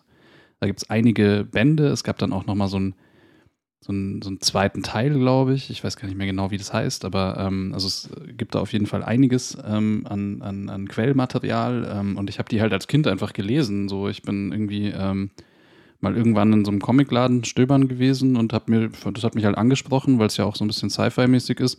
Und ich habe ein Buch gelesen und äh, bin komplett drauf hängen geblieben. Und ich weiß gar nicht, ich glaube, der erste Film ist auch tatsächlich nur eben dieser erste Teil. Also es geht so krass noch viel weiter.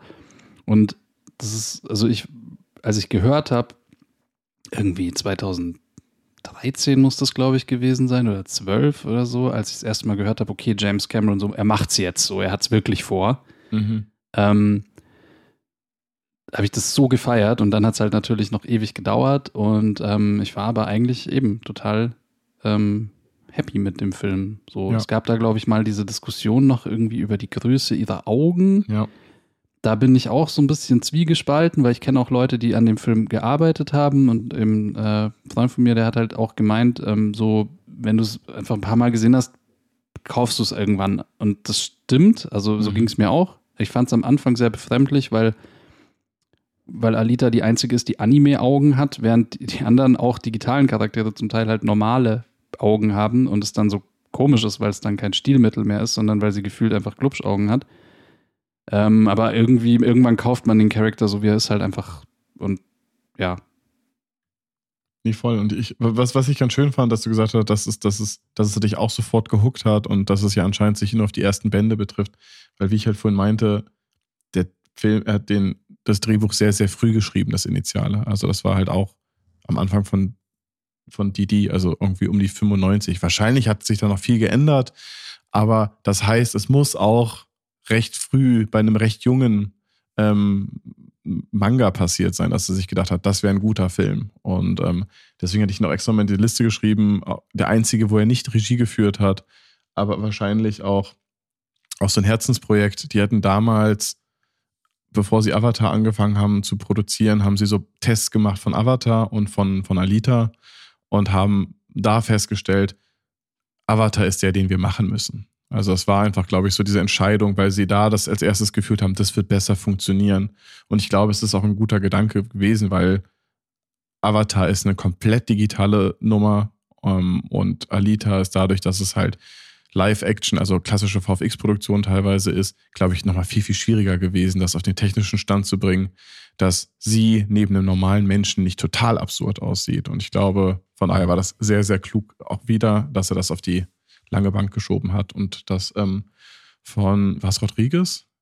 Ja. Von Rodriguez ja. hat ähm, machen lassen später. Ja, also Avatar hat natürlich auch noch diesen Vorteil, dass es, dass man die Uncanny Valley komplett umgehen kann, mhm. indem man halt diese katzenartigen Wesen hat, die einfach süß und mhm. süß wirken und nicht so sehr dieses befremdliche, du vergleichst dich ja nicht damit, so, mhm. sondern du hast da einfach ein anderes Lebewesen und das ist bei Alita ja dann auch schon ein bisschen schwieriger. Ja.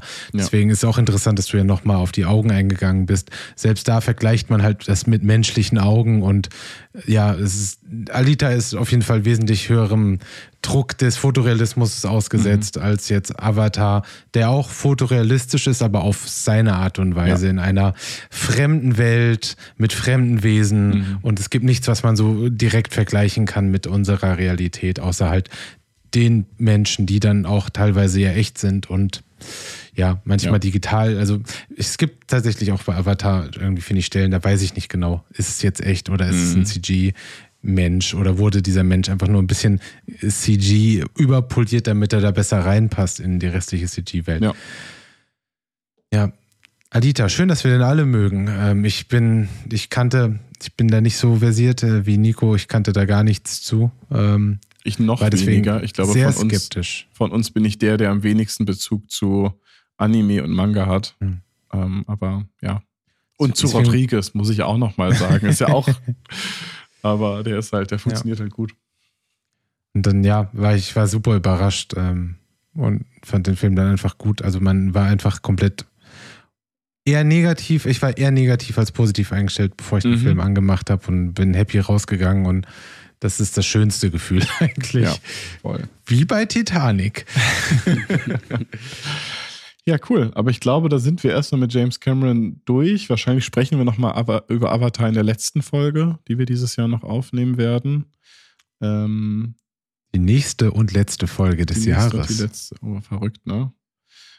Ich, ich finde es, wenn ich diese Liste vor mir sehe mit den Filmen, ist es einfach beeindruckend, was der geliefert hat, ähm, was für krasse Filme und wie groß die Pausen dazwischen sind. Ich finde es beeindruckend gut. Das ist mir auch nochmal in der Nummer aufgefallen was für großartige Frauen oder weibliche Figuren er geschrieben hat, zu einer Zeit, wo Frauen immer nur so Love Interest oder Sidekick waren oder sowas, aber er hat so, so starke Frauen der Filmgeschichte erschaffen, von, von Ridley, aber auch ähm, selbst Kate Winslet in, in, Titanic ist, ist dann irgendwann die, die sich emanzipiert und ähm, in Avatar, es sind immer sehr, sehr viele starke Frauen, die nicht klischeehaft geschrieben sind, es sind Sarah Connor. Sarah Connor auch. Also das ist, ne, also das zieht sich irgendwie durch. Es sind gut geschriebene Frauen, es sind gut geschriebene Filme, es sind Filme, die konsequent erzählt werden, es sind Filme, die immer am Zahn der Zeit was, sind, was die Technik betrifft, ohne irgendeinem Trend hinterher zu rennen. Und bei keinem Film würde ich sagen, es ist ein schlechter Film, auch wenn ich ihn vielleicht nicht mag oder sowas. Und da gibt es ehrlich gesagt wenig Regisseure, wo ich glaube, dass die was in der Qualität abgeliefert haben. Von daher bin ich sehr auf Avatar gespannt. Ich kenne noch einen, aber den mag Daniel nicht. Mr. So Nolan. Hm? Oder Mr. Äh, äh, oh, Tarantino meinst du? Natürlich meine ich ja. Tarantino. Ja, stimmt. Christopher Nolan hat einfach auch nichts Schlechtes gemacht. nichts Schlechtes. Gar nichts. Der Nolan schon. Ja, okay. ja, das machen wir dann im Tarantino-Podcast. Ach, auch bei dem würde ich jetzt nicht sagen, dass er, dass er technisch schlechte Filme hat. Es sind vielleicht überhyped oder sowas, aber, aber das ist eine ganz, ganz andere Nummer, auf die ich jetzt gar nicht was eingehen will. Ja, ähm, schöne Adventszeit euch noch, ihr Lieben. Stimmt, das geht jetzt. Ja. ja, danke. Euch auch und unseren Zuschauern auch. Ich wollte gerade sagen. Zuhörern. Und ich glaube, wenn, wenn alles gut läuft, erreichen wir mit der Folge den 3000.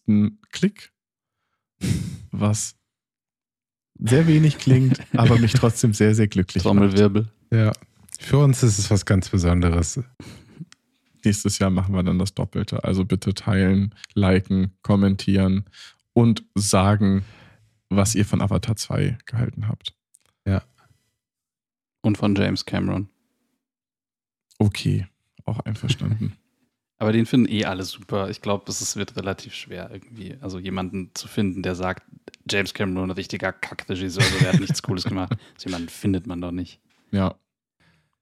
ja. Habt eine gute Zeit. Kommt gut Alle durch die Dube. Weihnachtstage. Die letzte Folge wird ja wahrscheinlich eher so zwischen den Jahren. Ich denke auch. ja. zur Verfügung stehen. Bis dahin habt ihr euch alle den Bauch schön vollgefuttert. Und die Muppets ja. Weihnachtsgeschichte geguckt. Auf jeden Fall. Und den kleinen Lord. Okay, auch einverstanden. Genau. Na dann, bis zum nächsten Mal. Bis dann. Ciao.